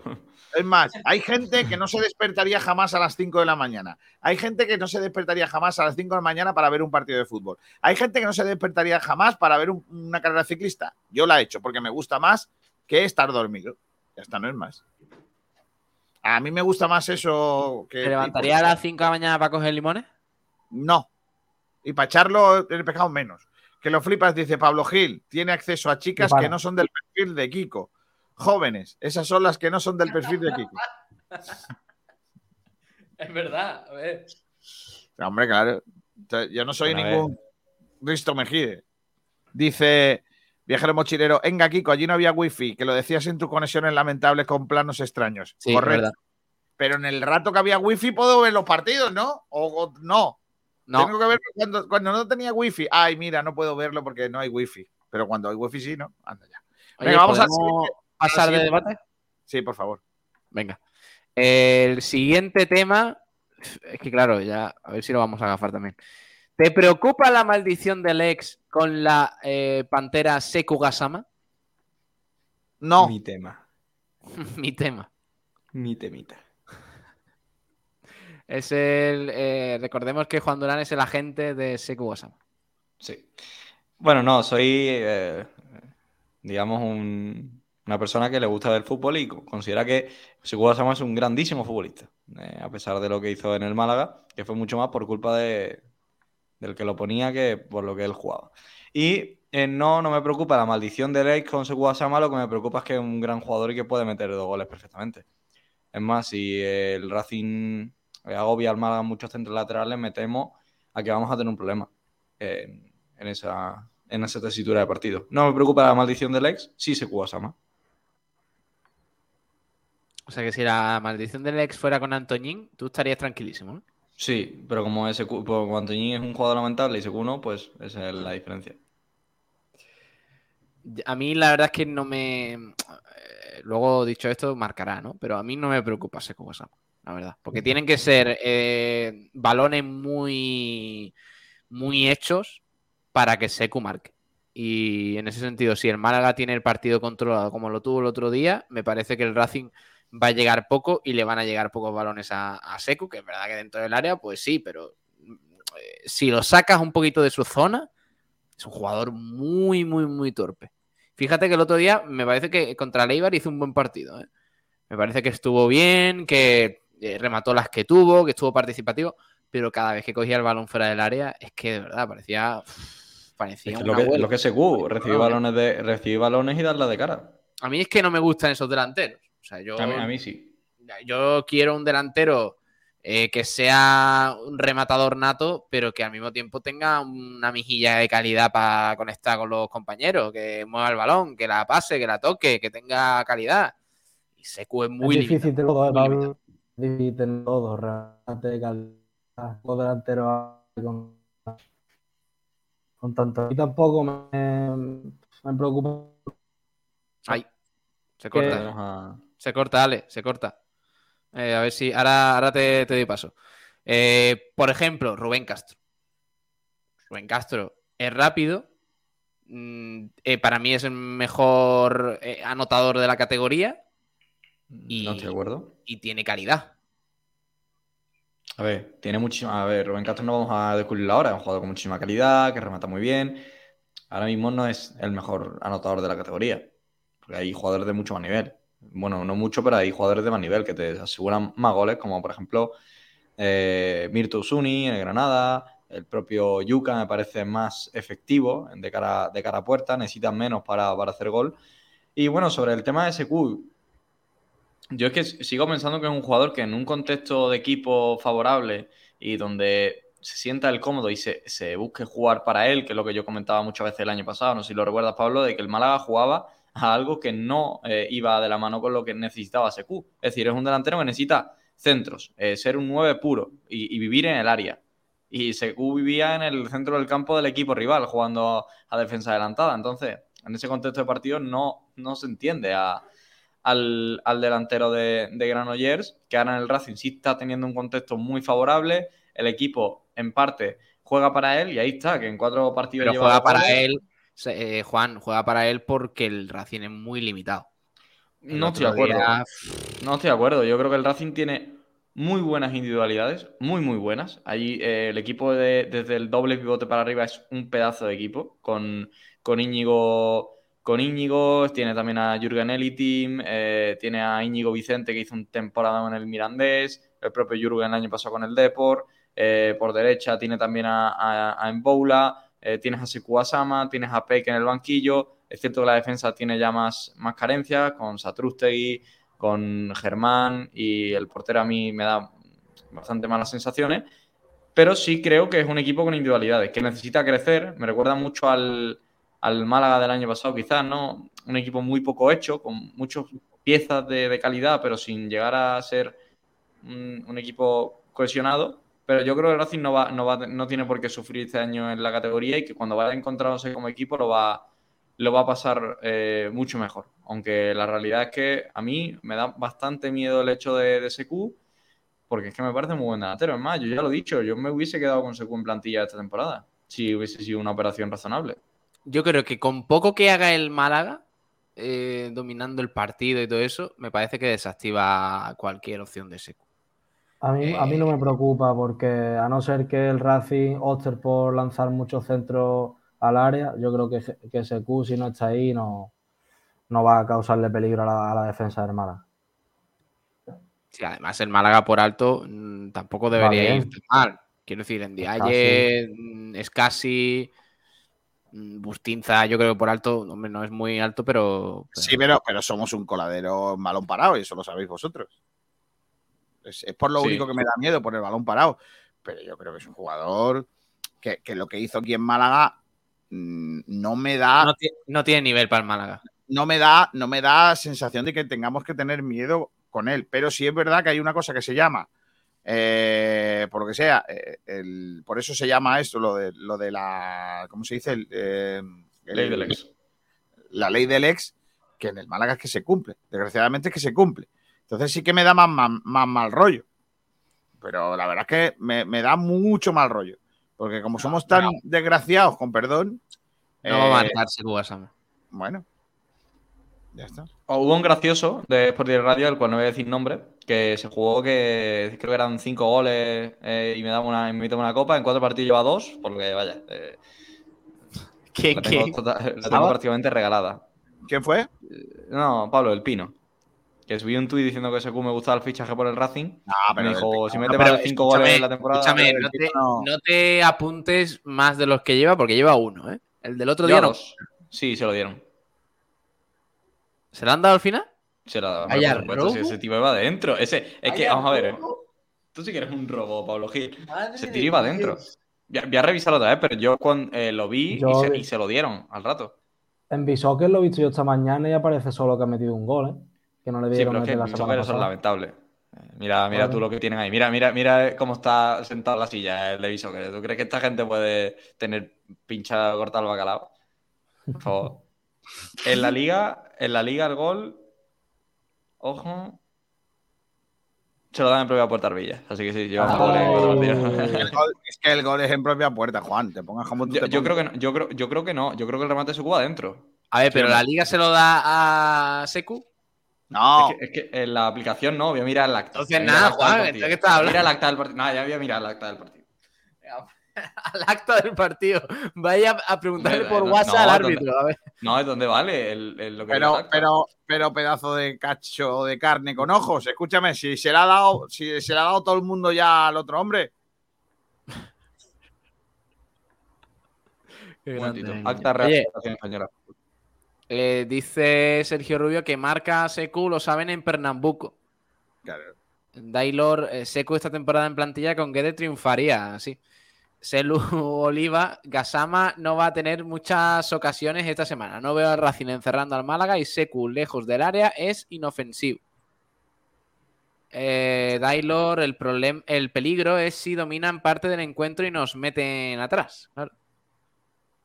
Eh, Antonio Muriel Maqueda, yo cuando jugaba cumplí no del ex, eh, ¿eh? Cumplí, cumplí lo del ex y le metí un gol a mi ex, eso se cumple al 90% de las veces. Tú lo que eres muy zorro, Antonio.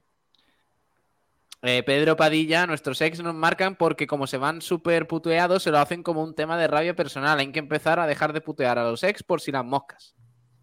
Eso es verdad. Siempre... Eh, Mozart, eh, Gasama y Antoñín metieron los mismos goles en el Málaga, por lo que sea. Que lo flipas, solo no me preocuparía Secu si fuera pelirrojo.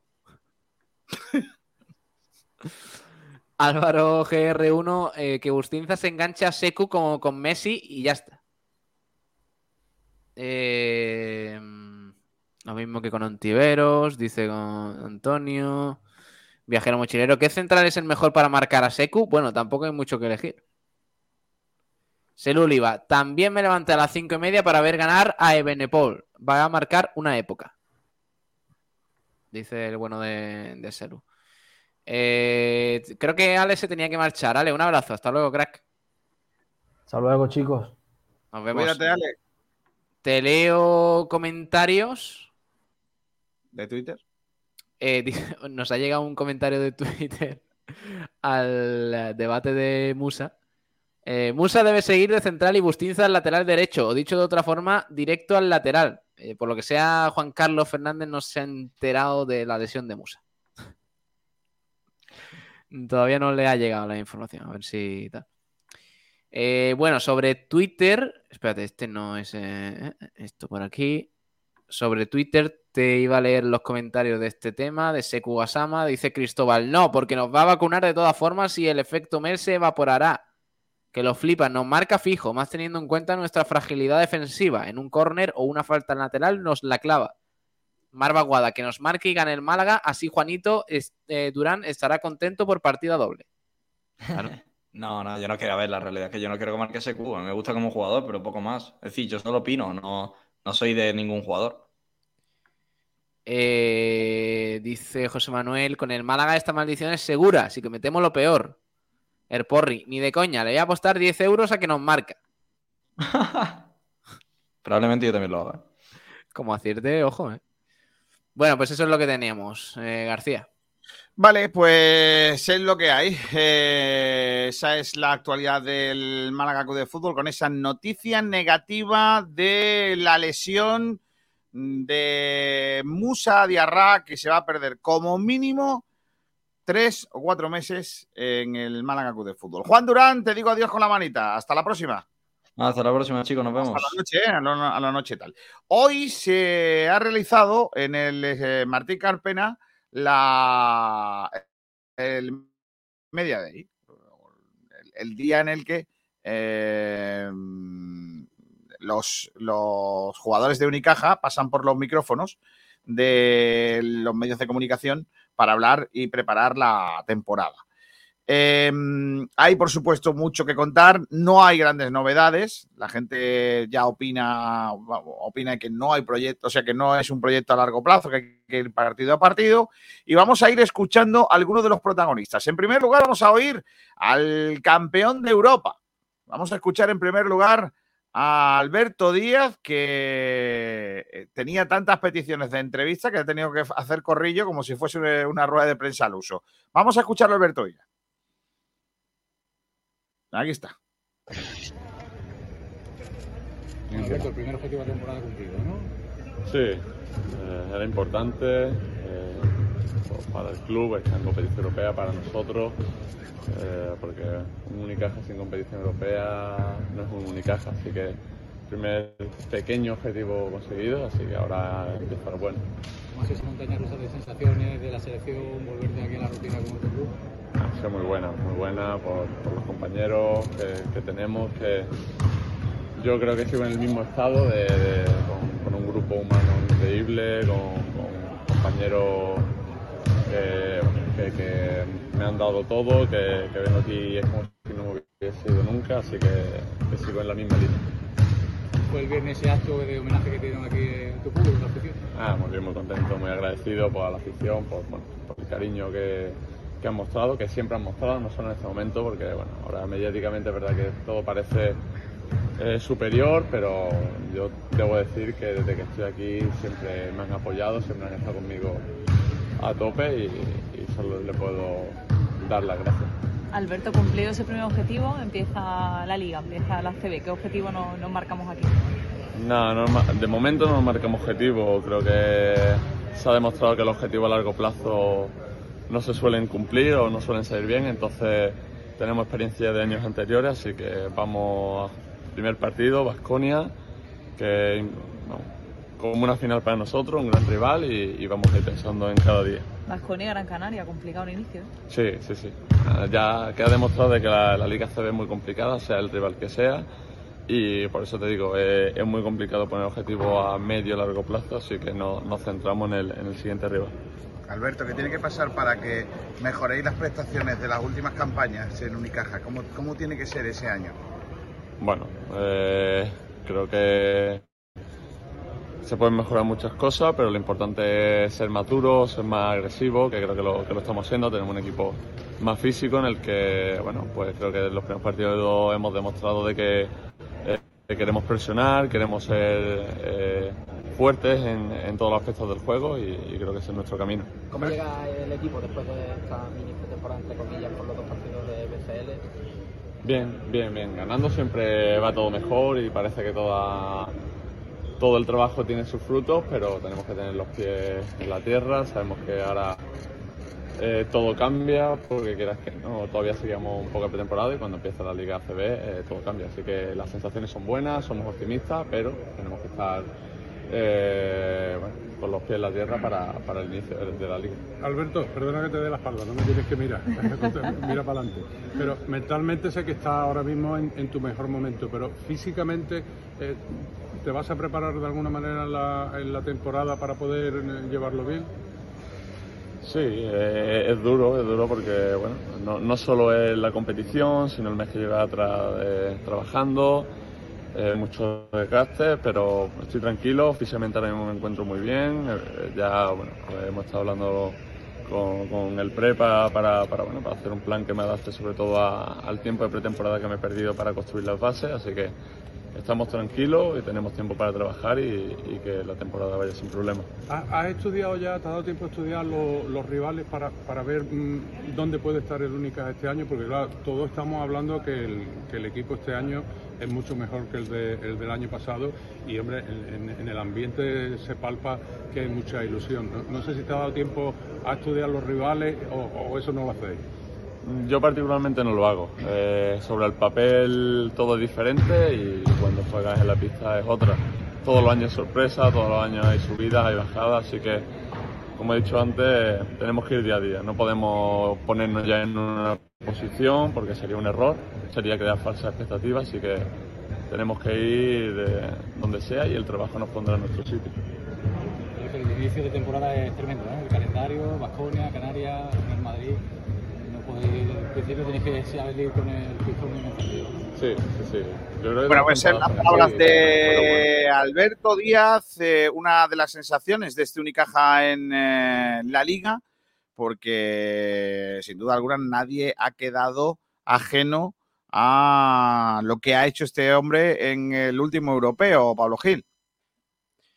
Sí, sí, sí. La verdad es que mm, el, Europe- el Eurobasket ha sido impresionante por parte de Alberto Díaz y yo solo espero que imprima ese carácter y ese espíritu que tiene que ser el Unicaja para, para la temporada.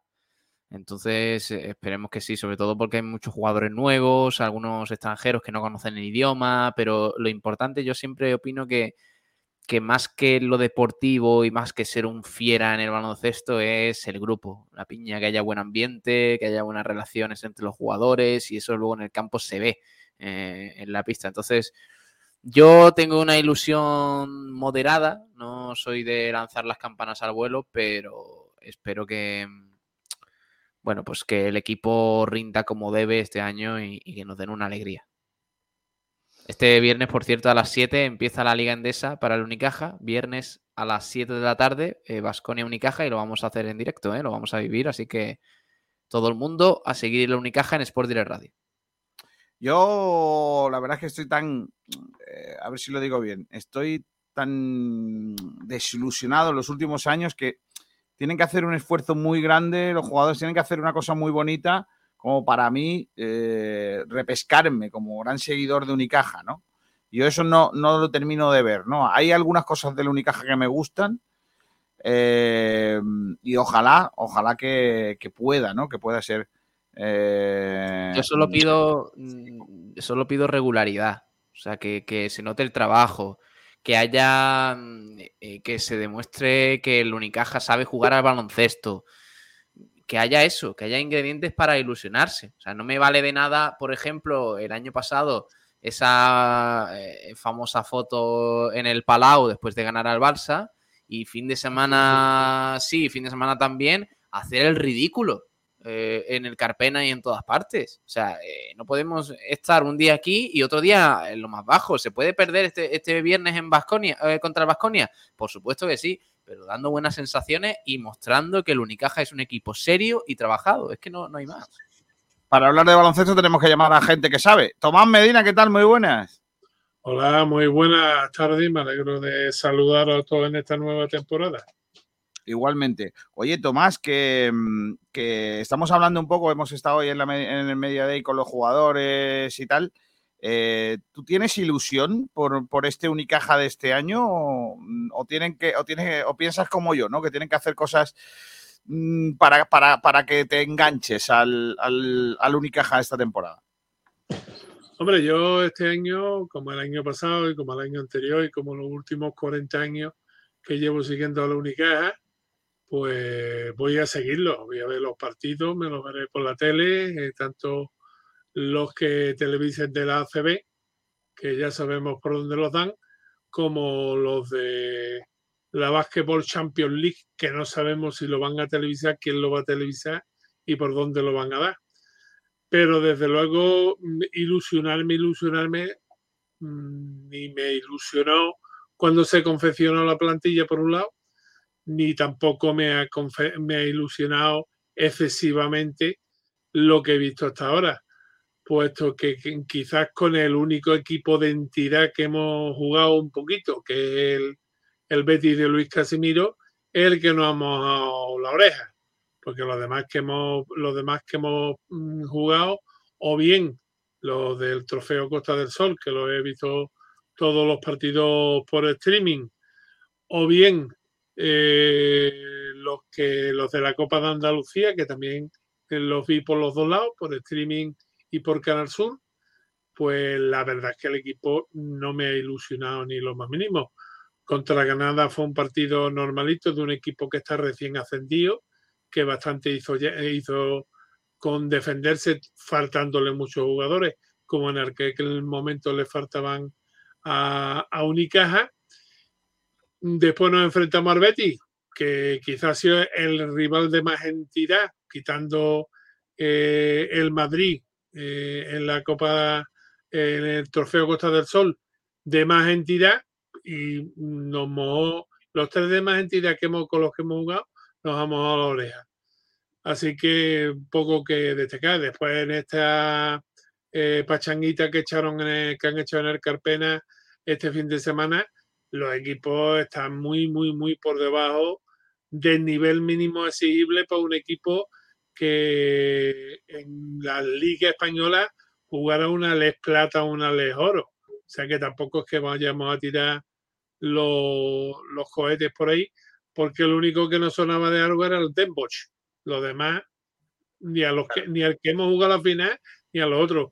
O sea que yo te digo, un equipo que se ha hecho con jugadores de segunda vuelta eh, y después jugadores eh, que se han tenido de fuera que uno, bueno, pues te ilusionan un poquito verlo jugar porque están demostrando que tienen buena mano y que saben dónde está.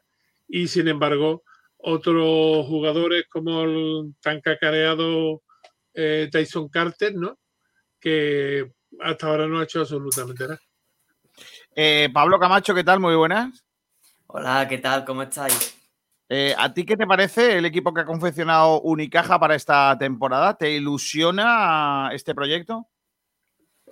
Hombre, ilusionar, ¿cómo ilusionar? Pues todavía no, porque yo creo que lo que hemos visto eh, han sido pues partidos oficiales contra, contra rivales de mucha menor categoría que, que Unicaja. O sea, yo creo que eso es evidente.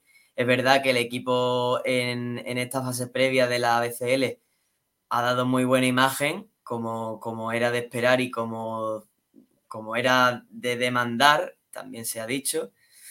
Y bueno, yo creo que una vez que veamos algunos partidos de liga podremos evaluar eh, de verdad el potencial que tiene esta plantilla porque, me reitero, con, con estos rivales con los que se ha enfrentado Unicaja, yo creo que no es suficiente para, tener una, una, una, opinión fundamentada. Si bien yo creo que la plantilla está más compensada y más equilibrada que, que la del año pasado. Y por último está por aquí también el gran Javier Jiménez. Hola Javi, ¿qué tal? Muy buenas. Buenas tardes chicos, ¿qué tal? ¿A ti te ilusiona la plantilla que ha hecho Unicaja este año o, eh, es una incógnita? Bueno, a mí la verdad que me, ilusiona bastante porque se ha montado una plantilla como, como hacía años que no, que no se montaba, eh, con, mucho, mucho sentido común, con, jugadores diferentes, de diferente perfil para la misma posición y que le va a dar ese equilibrio que, que no hemos tenido en temporadas anteriores, que tampoco era muy difícil, ¿no? Era tener un poquito de, de criterios en los fichajes, de, con gente diferente para cada, para cada posición y desempeñando cada uno un rol diferente. Y yo creo que ese equilibrio se va a conseguir esta temporada con los jugadores que, han llegado. Un tema. Eh, han dicho todos los jugadores que no hay eh, objetivo que el objetivo es ganar en Basconia y que ir a partido a partido, lo, del el mitazo ese. ¿Estáis de acuerdo con que el equipo no se, no se ponga un objetivo, una meta, o es una, es una patraña para los medios de comunicación? En realidad sí hay un objetivo y no lo dicen. Bueno, yo creo, yo creo que eso es eh, obra de, de Ivonne Navarro.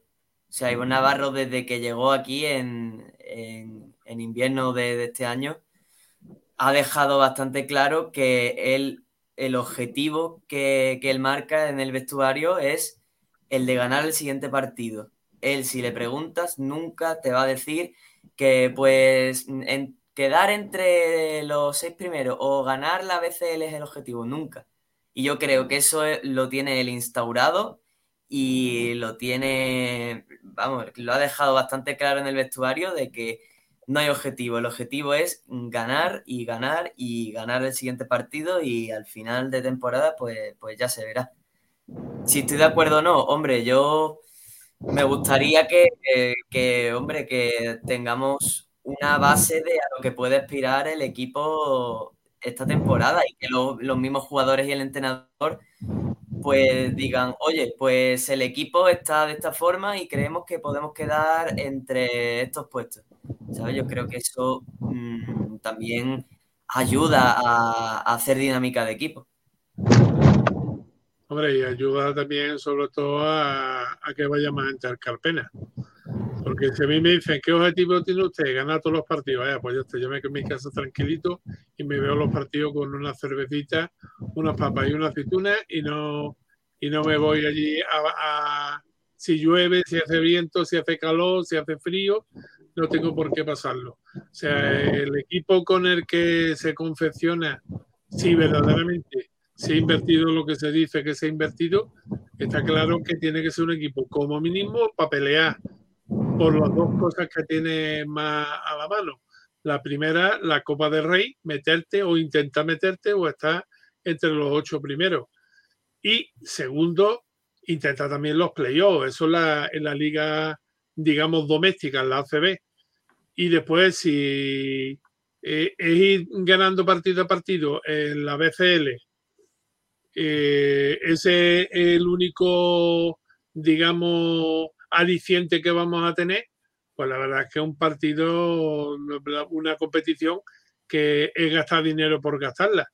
Puesto en la BCL vamos, vamos, tenemos como mínimo que intentar este equipo que nos lo han vendido también y que de hecho tiene muy buenos, muy buenos elementos, como ha dicho Javi Jiménez, pero que a mí no me han demostrado todavía nada. Empezaremos a verlo ahora este fin de semana, que vamos a tener dos piedras de toque, porque recordemos que jugamos en Vitoria el viernes, pero es que el domingo jugamos aquí contra el Gran Canaria, que también es un equipo en condiciones. Y el próximo fin de semana, primero jugamos con el Dinamo Sassari, la BCL, y después viene aquí el Real Madrid. O sea que van a ser cuatro partidos que nos van a demostrar, uno, que el, equipo, el grupo de la Basketball Champions League es, es un grupo de los que se llaman de la muerte, donde hay equipos con mucha categoría, como ya no los han querido vender, y después, por otro lado, mm, vamos a ver hasta dónde somos capaces de llegar eh, en la Liga ACB, porque son las dos competiciones que tenemos. Lo que está claro es que si el equipo no es capaz este año de, de remontar el vuelo, mm, yo me parece que vamos a ir ya pensando en que el baloncesto de élite en Málaga poquito a poco se va a ir perdiendo. Ya lo auguramos antes de la pandemia y durante la pandemia y ahora mismo con cómo está la cosa económicamente, no solamente en el baloncesto, sino en toda la economía española, yo no creo que haya mucha gente que se gaste mucho dinero en, en precisamente mmm, baloncesto, fútbol, lo que sea, cuando te haga falta echarle ese dinero al carrito de la compra todos los meses. Pues sí, eh, Javi. Dime. Eh, no sé, la, la, historia es que esto empieza ya y el equipo tiene que, empezar a mostrar desde ya que, este año eh, tiene que, con, contentar a la gente, ¿no? Ilusionarlo otra vez. Sí, está claro. Uh, la dirección deportiva ha montado una plantilla para ello. Dar cuenta que han venido jugadores han venido jugadores de Euroliga, que a lo mejor otros que no están en Euroliga, pero bueno, con un nivel más alto de lo que teníamos anteriormente. Y yo, vamos, los primeros que están convencidos de que pueden hacerlo y, y que tienen buenos réditos para ellos eh, en la plantilla. Está claro que hay, um, no se marcan objetivos, pues, bueno, son prudentes, no quieren presión la justa, pero dentro, seguro que dentro de- del equipo eh, existirán unos objetivos, si no es que mm, son ambiciosos. Yo creo que este equipo, ya eso es mm, mi opinión personal, tal y como se ha montado, hay equipo para estar en playoff y para estar en la Copa del Rey. Eh, decir otra cosa, eh, no es vender humo, pero también engañar a la gente. Hay una buena plantilla. Hemos dado un salto de, calidad en la plantilla bastante notable. Y después en la BCL llega la Final Four. Eh, si se nos metemos en esta competición y montamos un equipo como el que hemos montado, mínimo te tiene que dar para eso. Pero es verdad que no hay que pensar todavía en, en- en esto, en llegar al objetivo, sino en cómo llegar. Y cómo llegar, como están diciendo, partido a partido, que es típico, esto de eso está muy de moda con el Cholo Simeone, pero es la verdad. Como nos vayamos más para allá de si en septiembre estamos pensando en diciembre, eh, mal vamos. Hay que ir partido tras otro, ganarlo, asegurar la- esas rentas, distanciarnos de los, de los trapos puestos hacia abajo eh, y, sumando y con buenas sensaciones, con, con que el equipo se vaya engranando, eh, da ese margen de confianza al equipo porque a daros cuenta que son todos jugadores nuevos, solo quedan dos, tres jugadores de la plantilla del año pasado y que dos de ellos rindieron a un nivel muy bajo, tanto de Brizuela como Jonathan Barreiro no estuvieron al nivel que se esperaba. Entonces eh, hay que darle un poco de, margen, no mucho, porque si no, no puede con el toro, pero hay que darle un poco y, y bueno, y ya empezamos a analizar los jugadores cuando estemos en competición pura y dura, a ver dónde está cada uno, a ver qué puede dar, a ver quién es el que es más, bueno, pues mm, más sacrificado, el más indolente, todas esas cosas se van a ir viendo. Yo creo que ahora mismo es precipitado sacar conclusiones de un jugador u otro. Eh, hay que darle por eso un mes, mes y medio, dos meses como mucho, y ahí seguramente se van a ver dónde está cada uno. Vamos a escuchar a Brizuela, que también ha sido otro de los eh, jugadores con los que hemos podido dialogar esta mañana. ¿Qué tal, Darío? ¿Cómo estás? ¿Cómo ha sido la, la vuelta a esta única? Bueno, estoy muy bien, muchísimas ganas. Echaba de menos estar en Málaga con el solecito, el calorcito y con la gente de aquí. Y nada. Has llegado, primer objetivo de la temporada cumplido. Sí, eh, lo de la Champions es muy importante. Si no lo conseguíamos iba a ser un problemilla, pero bueno, lo hemos solventado. Yo creo que hemos competido muy bien y creo que nos ha venido muy bien el poder jugar juntos, aunque sea dos partiditos, porque no hemos tenido tiempo para trabajar juntos prácticamente. Creo que nos va muy bien y ahora pues a ver cómo estamos para el viernes. ¿Tus sensaciones esos dos partidos? Buenas, yo creo que tenemos un equipo bastante completo, eh, tenemos jugadores muy buenos en todas posiciones, incluso jugadores que pueden intercalar más de una posición, eh, cubrimos un montón de necesidades que pide el baloncesto a día de hoy y, todo el mundo está con mucha hambre, con muchas ganas de competir y con ganas de hacer un buen año. Lo cierto que los rivales flojitos tampoco da mucha opción de ver, nada que ver con lo que os espera el viernes. Bueno, es diferente el nivel, es evidente, porque pasamos de jugar Champions a jugar contra un rival Euroliga, pero bueno, eh, estos eran equipos con, con armas, lo que pasa, bueno, nosotros veníamos igual mejor preparados, menos cansancio, pero bueno, no hay que perder el respeto a, a esos rivales porque son buenos equipos, la verdad. Objetivo de ACB, objetivo para empezar esta, esta temporada. Bueno, eh, pues el objetivo es competir el viernes con todo, a, a ver cómo estamos. Yo creo que Vasconia va a ser un partido interesante porque también ellos vienen de hacer un equipo bastante nuevo. No deja de ser un equipo Euroliga, así que yo creo que puede estar muy bien es- ese primer partido, a ver cómo estamos respecto a la competición y luego el siguiente de Gran Canaria, que también va a ser un partido muy jodido, pues a, a- a ver si eh, respondemos en casa. Y luego el Real Madrid, todo en casa, pero complicado inicio. Bueno, pero hay que competir contra ellos en algún momento y, y yo creo que el principio, el principio de la temporada es el mejor momento para competir contra los equipos grandes. Homenaje del viernes, Darío, ¿qué te pareció? ¿Qué sensaciones te, retransmi- eh, te transmitió de nuevo el factor Carpena? Bueno, me, me sentí muy a gusto, eh, me se alegró que se nos hiciera un homenaje a los cinco y bueno, contento con que la gente disfrute. Que tiene de que cambiar en este Unicaja para que eh, no ocurra ¿no? un poco lo de los últimos años, ¿no? que, que no, no ha terminado de funcionar eh, el equipo. ¿Qué, qué- qué tenéis que cambiar? Bueno, eh, el equipo es completamente diferente, ya a partir de ahí ya estamos mejorando, pero luego también el año pasado, incluso los dos últimos años hemos tenido muy buena suerte con las lesiones, eh, al final no tuvimos continuidad con muchos jugadores y yo creo que lo más importante es eso, que, que estemos sanos, que tengamos la oportunidad de entrenar todos juntos durante todo el año e ir mejorando y a partir de ahí yo creo que los resultados van a venir. Hablaba Isa antes del factor Carpena. No sé si eh, uno de los objetivos este año tiene que ser eh, volver a enamorar a este público, ¿no? que en algunos casos parece que no ha terminado de arrancar en estas últimas temporadas. Bueno, nuestro trabajo es, es competir al máximo nivel e intentar ganar e intentar hacer disfrutar. Luego tienen que ser ellos los que se animen a venir, pero desde luego que si el carpe no está lleno, pues nos va a ayudar mucho a, a competir a buen nivel y a sentirnos arropados. Pero bueno, al final el baloncesto es eso, intentar disfrutar y hacer disfrutar, o al menos es como me gusta verlo a mí, entonces espero que se unan. En, en el aspecto personal, ¿qué, ¿qué objetivos te marcas para esta temporada? Ninguno. Yo creo que lo personal ya a, a, mi edad, que no me considero viejo, pero ya creo que bueno, pues estoy entrando en, en un estado de madurez diferente, me importa bien poco. Eh, lo colectivo es lo, lo, que más me importa, con lo que más disfruto y después de haber vivido lo que he vivido con la selección, quiero vivir algo parecido con este grupo. Darío, eh, decía Ivo Navarro que estaba hecho polvo después del Eurobasket. ¿Cuánto tiempo vamos a tardar en verte al 100%? Bueno, estaba bien, ¿eh?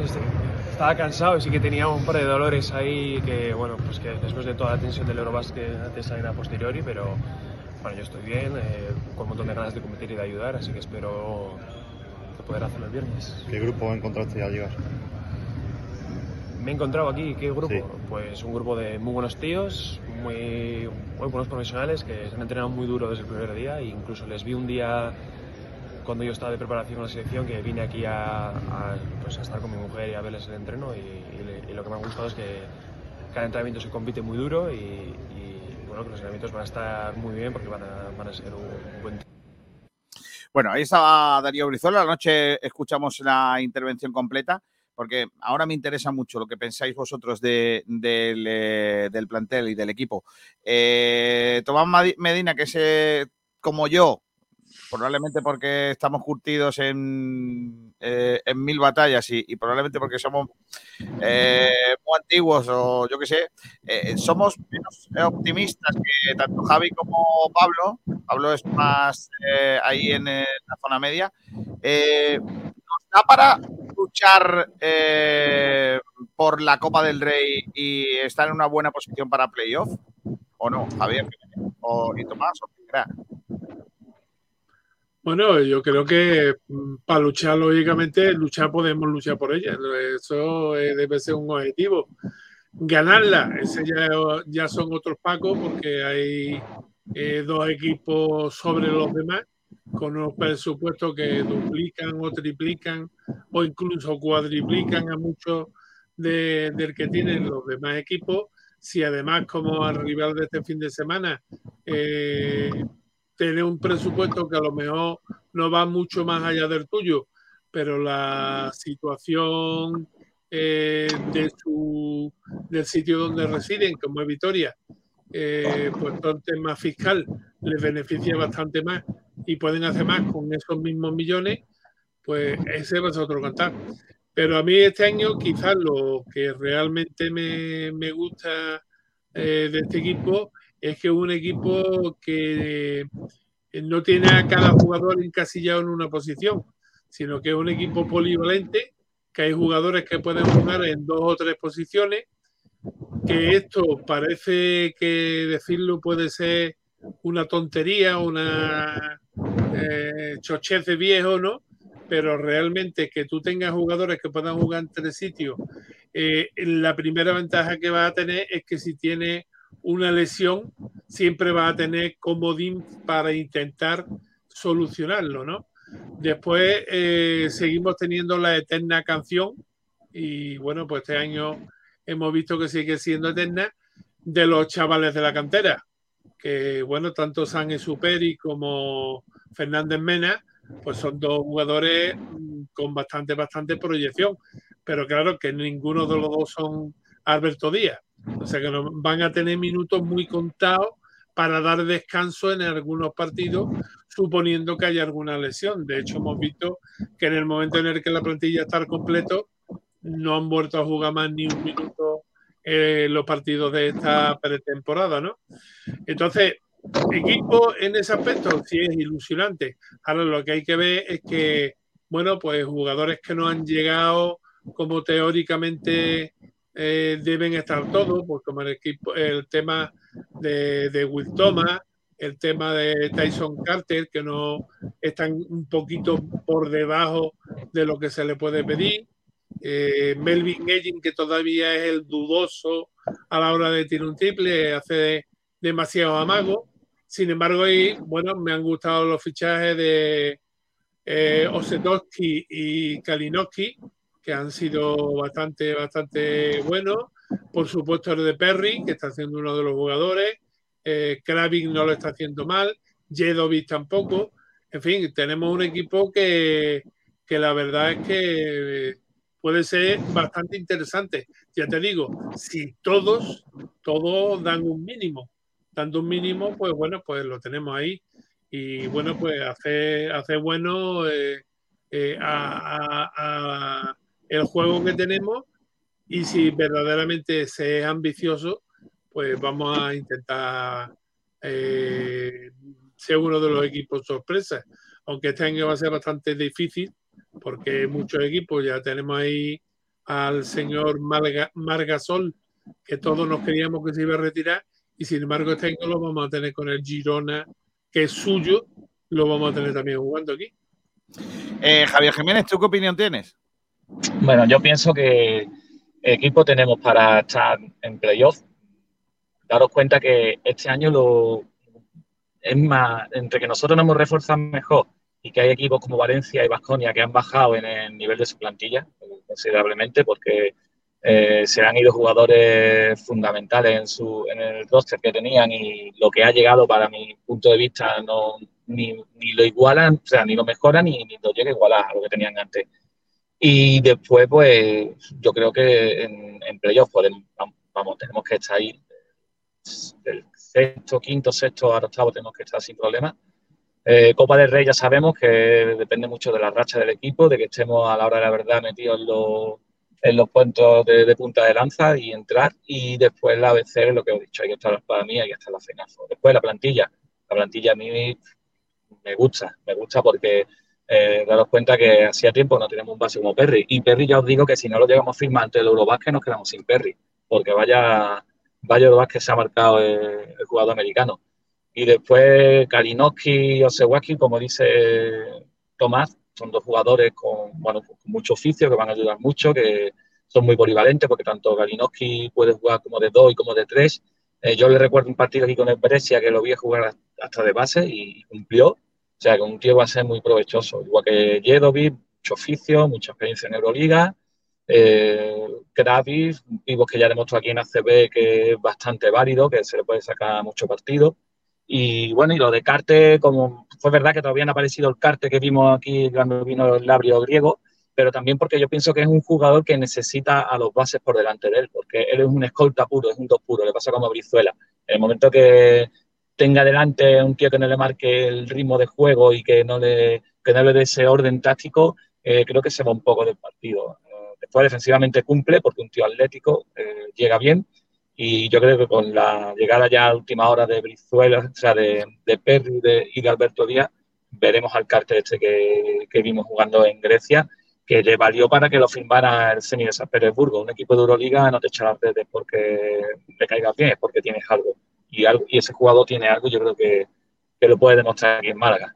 Y le digo, yo estoy ilusionado. Es que también no me de dónde veníamos. Veníamos de una plantilla y unas temporadas que, y esta última que casi nos vamos de oro. O sea, que es que también no han dejado el listón muy bajo para, para poder ilusionarnos, ¿no? Así que nada, hay buena plantilla, Uy, Tomás de vuelta, bueno, con toda la experiencia que tiene. Esperemos que pille la forma pronto y que rinda como, como rindió el año pasado en Mónaco, que fue uno de los jugadores fundamentales y de los mejores valorados en Euroliga. Bueno, hay, hay buen equipo, buen equipo y, Iván Navarro yo creo que lo va, lo va a tejer todo bien. un tío que ya en Andorra, con menos plantilla de la que tiene ahora, eh, le metió las cabras en el corral a los grandes de la Liga CB, metió a Andorra temporadas consecutivas tanto en Copa del Rey como en ACB y compitiendo a buen nivel en Eurocup. O sea que yo creo que hay motivo suficiente para ilusionarse y bueno, empezamos el viernes en una cancha maldita como la de Vasconia y bueno, y ganar allí, pues bueno, sería un golpe al alto de la mesa y, y decía que bueno, que aquí que hemos vuelto y aquí estamos para la guerra. Javier, este eh, año va a ganar, perdona Kiko, este año va a ganar el equipo que tenga los jugadores con más hambre. Bueno, este año va a ganar los de siempre, Tomás. ya lo No, sabes la tú. final ya la De sabes. la, de la liga, de la liga nuestra. decir a día de hoy es Madrid y Barcelona. Pero digo Sí. de lo, del resto de la ACB, ¿tú crees que Yo- puede ser la liga de los, de los jugadores con hambre?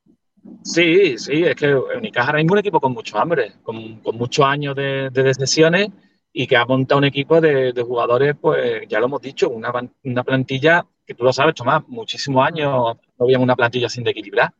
Y bueno, y con dos jugadores canteranos que han metido, mm, tanto Mario como, como Mena han llegado por méritos propios, los dos han hecho un temporadón a nivel de club y a nivel de selección. Y bueno, no son los casos de Carlos Cabeza, Benny Rodríguez o Germán en su día, pero ya han hecho algo para por lo menos ganarse el derecho a entrenar con el primer equipo y seguramente que la temporada larga, habrá lesiones, se tirarán de ellos y, yo creo que, que van, darán la cara y, y darán lo que le pidan al entrenador y serán útiles. Y yo creo que sí, con- entre, se junta todo eso y hay un equipo con hambre. Eh, Juventud mantiene más o menos el nivel que tenía el año pasado, Gran Canaria, Tenerife lo mismo.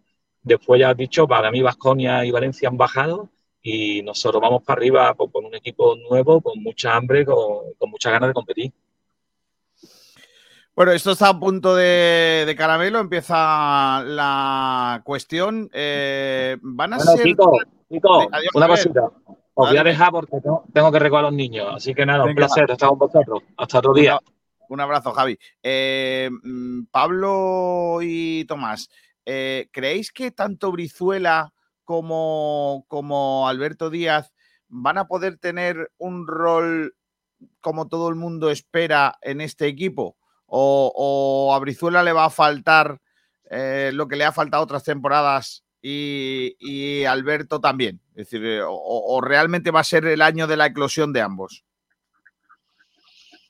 Hombre, yo opino que Alberto es el catalizador del equipo en defensa. O sea, el equipo ha sido otro desde que Alberto se ha incorporado antes de que estuviera jugando Alberto. Eso es toda, pero no ahora, es todas las temporadas. Siempre que mm, Alberto lo perdemos por algún motivo, casi siempre por lesión, eh, el problema que tenemos es que mm, la defensa parece que cae en picado totalmente. Yo creo que si hubiera una estadística haría con Alberto así, pero el día que no está Alberto se te baja Totalmente. completamente para lo contrario. Y después Darío. Darío, yo es que a Darío lo he visto igual que lo vi la semana, eh, perdón, la temporada pasada con el Unicaja, lo he visto igual con la selección. Partidos muy espectaculares en el que mete la primera y lo mete todo. Ha mejorado un poquito en defensa, que antes en defensa era un verdadero colaero. Y, bueno, eh, si como ha dicho Javi, eh, Carter mejora a, a lo que hay, mm, le va a tener que, se va a tener que emplear muy a fondo si no quiere chupar banquillo este año.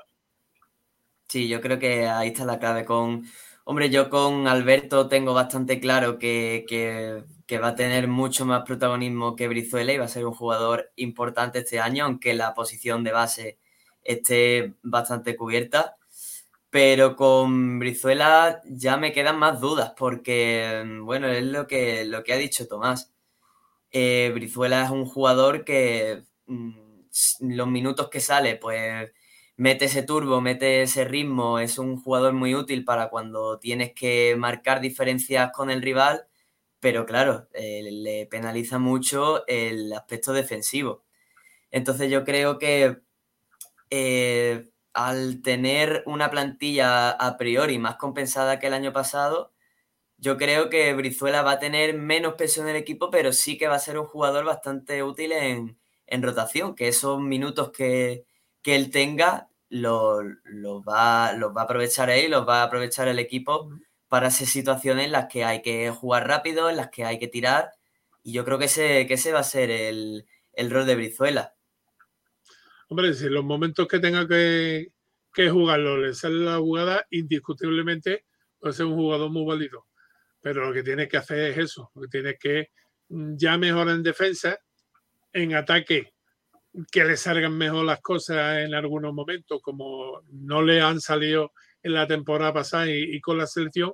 Y después, eh, bueno, mm, no jugar como una cabra loca, pensar lo que tiene que hacer y no perder la cantidad de balones que ha perdido, que es que ese es otro de los hándicaps que tiene, que en un momento dado ni mete, ni no mete, pierde balones y, entonces, y, no saca el partido delante. Entonces ese es un hándicap muy grande que él tiene, que yo creo que ya, como él mismo ha dicho en la entrevista, eh, tiene una edad que ya tiene que pasar, eh, pensarse las cosas un poquito y una de las formas en las que tiene que pensárselo es precisamente demostrando un poquito más de temple en la cancha y no salir ahí a tumba abierta, que cuando te sale bien eres Michael Jordan, pero cuando te sales mal no eres ni el portero de, de lo quinto, vamos.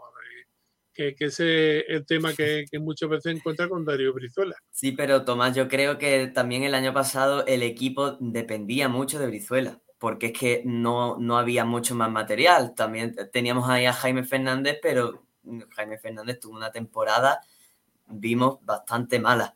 Entonces, Brizuela yo creo que es un jugador que es mucho más intermitente, por así decirlo, no es un jugador que te vaya a hacer 30 minutos a, un nivel muy alto, porque no nos engañemos, Brizuela, el rol que ha tenido en la selección es el claro ejemplo de cómo ha tenido, de cómo hay que utilizar a, Brizuela. Lo saca, lo saca 10-12 minutos y, en esos minutos, pues que lo dé todo, que, que sea intenso, que le salgan los tiros que yo creo que le están saliendo por lo poco que hemos visto por ahora. Y, yo creo que la posición de escolta está bastante cubierta con un, bueno, con un Tyler Kalinowski que creo que le tiene la posición, vamos, ganadísima a Brizuela, que tiene mucho más acierto en el tiro que Brizuela y que va a ser más importante que Brizuela por lo menos a día de hoy. Y que además es un jugador que te, te puede jugar de dos o de tres. O sea que no es incompatible que juegue ni con Brizuela ni con Carter. ¿eh? O sea que un jugador que está acostumbrado a jugar en la posición de escorta y de y que si hay otro escorta, pues lo puede jugar otro jugador de escorta y él con la mano que tiene de, tres puntos, la verdad es que puede hacerlo bastante bien en la posición de, ala, ¿no? Entonces, bueno, espera que Barreiro también, a ver si no es como nos pasó, nos pasó en Ciudad Jardín con aquellos proyectos de jugadores que teníamos que todas las temporadas iban a explotar y alguno que, vive con, en el mismo pueblo que Kiko, pues nunca llegó a explotar. ¿eh? Se, le, se, le, quemó la mecha y, y, se le quedó la por volantera. Entonces, bueno, pues que, que jueguen y, y, lo hagan todo bien. Y sobre todo que los veteranos, Lima, eh, el amigo Tomás, como hemos dicho antes, Edgin, la gente que está por segunda vez, eh, digamos, en el equipo, bueno, pues aporten verdaderamente lo que tienen que aportar. Yo espero que Tomás se ponga físicamente al día lo antes posible, que Ellin se le olvide ya de por sí eh, la manía que tenía aquí de tanto amaguito para, hacer, para tirar un triple y al final hacía dos amagos y se metía y tiraba de dos en vez de tres. Entonces, bueno, ¿para qué puñeta lo, lo queríamos, no? Y bueno, pues el tema de, de, Lima, a mí la verdad es que es un jugador que me ha gustado siempre mucho. En toda, vamos, en la, en la cancha jugando, donde no me gusta es los tiros libres, porque vamos a tener que darle un, un cursillo de tiros libres porque eso falla más con una escopeta caña. Pero bueno, es lo que tiene. ¿Qué le vamos a hacer? No podemos tenerlo. Si fuera más bueno, estaría en el Madrid, no estaría en Unicaja. Bueno, el viernes arranca esto, el domingo sigue esto, esto no va a parar, empieza ahora esa eh, montaña rusa en la que se convierte la Liga CB y me imagino que de aquí a poco habrá de nuevo ventanas y cosas de estas raras. Mm, y, por supuesto, pues que es muy complicado seguir estas competiciones, pero bueno, nos montaremos en, este, en esta vorágine y a ver hasta dónde llegamos. Esta noche en Blanqueazules recuperamos algunas palabras más, porque hemos hablado con eh, Jedovic, hemos hablado con Augusto Lima, que regresa, y hemos visto, hablado también con eh, Jin. Eh, luego, luego a la noche lo ponemos todos esos cortes y recuperamos esas entrevistas que hemos sacado hoy en eh, ese Media Day. Ayer visitaron la victoria Y fijaos qué mensaje os mandan nuestros campeones de Europa. Esto lo cuenta. Escucha los partidos de Unicaja en Sport Direct Radio. Claro, ahí está. Te ha faltado decir que con, con Pablo y con Sabatel. Pero bueno, por lo demás, bien. Y también lo dice el otro campeón de Europa, Alberto Díaz. A ver, Alberto, ¿qué quieres? Escucha los partidos de Unicaja en Sport Direct Radio. Ahí estamos. Pues nada, ya sabéis, tenéis que escuchar los partidos de Unicaja con nosotros. Eh, será a partir del viernes. Tomás Medina, ha sido un placer compartir contigo este ratito de radio. Un abrazo muy fuerte. Pues muchísimas gracias a vosotros por, por hacerme recordar, salirme de mi rutina abuelera, que es la que, la que estoy siguiendo ahora. Y bueno, pues siempre que necesitéis eh, que os eche un cablecillo que os comente algo, pues Claro. aquí estoy para hacerlo. Y también ya, exactamente, ya o la deformación puede conmigo. Recordad que el Amibel Reyes Gutiérrez también juega este fin de semana su primer partido, que es un equipo que este año puede dar bastante guerra porque solamente ha tenido tres incorporaciones, dos de la mía Albacete y uno del Midema Extremadura, con lo cual, con el plantillón que teníamos del año pasado, puede estar este año peleando en la parte noble de la división de, de honor de baloncesto y silla de ruedas. Y por otro lado, no nos vamos a olvidar de nuestras niñas. Las niñas del CAE Estepona eh, Jardín de la Costa del Sol, que se han proclamado campeonas de Andalucía. Aquí nos fallaron como los otros, como los grandes con el Betis. Y bueno, pues se han programado y ya este año, este fin de semana, deberían de empezar. Lo único que pasa es que el partido que tenían con la Salle Melilla, pues lo van a jugar mes que viene, o sea, el 23 de noviembre. De noviembre, No sí. La, van- la jornada Entonces- 1 la van a jugar en noviembre. Van a empezar por la jornada 2. Exactamente. Entonces, bueno, pues no, no lo tenemos aquí presente. Y después ya también decir que en la primera nacional masculina, pues tenemos, creo que son hasta mm, dos eh, derbis provinciales en el inicio de la competición, que también es este fin de semana. O sea que Liga Femenina 2, eh, tenemos el derby andaluz de, de la categoría, porque jugamos en Sevilla contra el baloncesto Sevilla femenino, jugará el Unicaja, que este año se va a llamar Unicaja Mijas. ¿eh? Hemos cambiado los ordenadores por el pueblo. Y, y bueno, desearle mucha suerte a todos. Y ya después yo me imagino que poquito a poco van a ir entrando todos. Los, los chicos empezarán a partir de mediados de octubre y, y la BCL que empieza ya la, la semana del 5. Así que mucha suerte a todos los, los equipos eh, malagueños, que dejen muy alto el pabellón y bueno, sobre todo a mí personalmente, pues lo de cantera y, y las niñas son los que más me gustan. No porque me gusten las niñas, sino porque las niñas nunca desentonan en un partido. O sea, es que ves un partido de las niñas y disfrutas. Y si además lo ves por streaming, que no tiene que estar aguantando a ninguno de los permas de otras de otras emisoras, pues ya mejor que mejor, no tiene ni que bajarle el volumen. Ay, Dios mío. Gracias, Tomás. Un abrazo. Un abrazo muy fuerte y que se repita esto de vez en cuando. Hasta otra, gracias. Saludos, Tomás. Eh, Tomás. Medina, un libro abierto, una enciclopedia del baloncesto malagueño, que nosotros recurrimos siempre para hablar de, de básquet. Son las 2 de la tarde y 3 minutos. Ahora, en un ratito, pues eh, prepararemos todo lo que nos han contado los jugadores para que lo leáis también en nuestra página web. Y esta noche en Blanquiazules, después del partido de España, os contaremos más detalles de lo que ha pasado hoy en, en, esta media day del eh, Unicaja. Pablo Camacho, un abrazo fuerte. Un saludo, Kiko. Hasta luego. Nosotros nos Nos vamos, se quedan ahora con el resto de la programación. Un saludo y hasta la tarde. Esta tarde tenemos eh, bandera cuadros, que llegan los chicos del motor, y luego tenemos la selección española y luego tenemos el Blanqueazules. Así que tarde intensa de radio aquí en Sport Direct. Hasta mañana también en frecuencia. Adiós.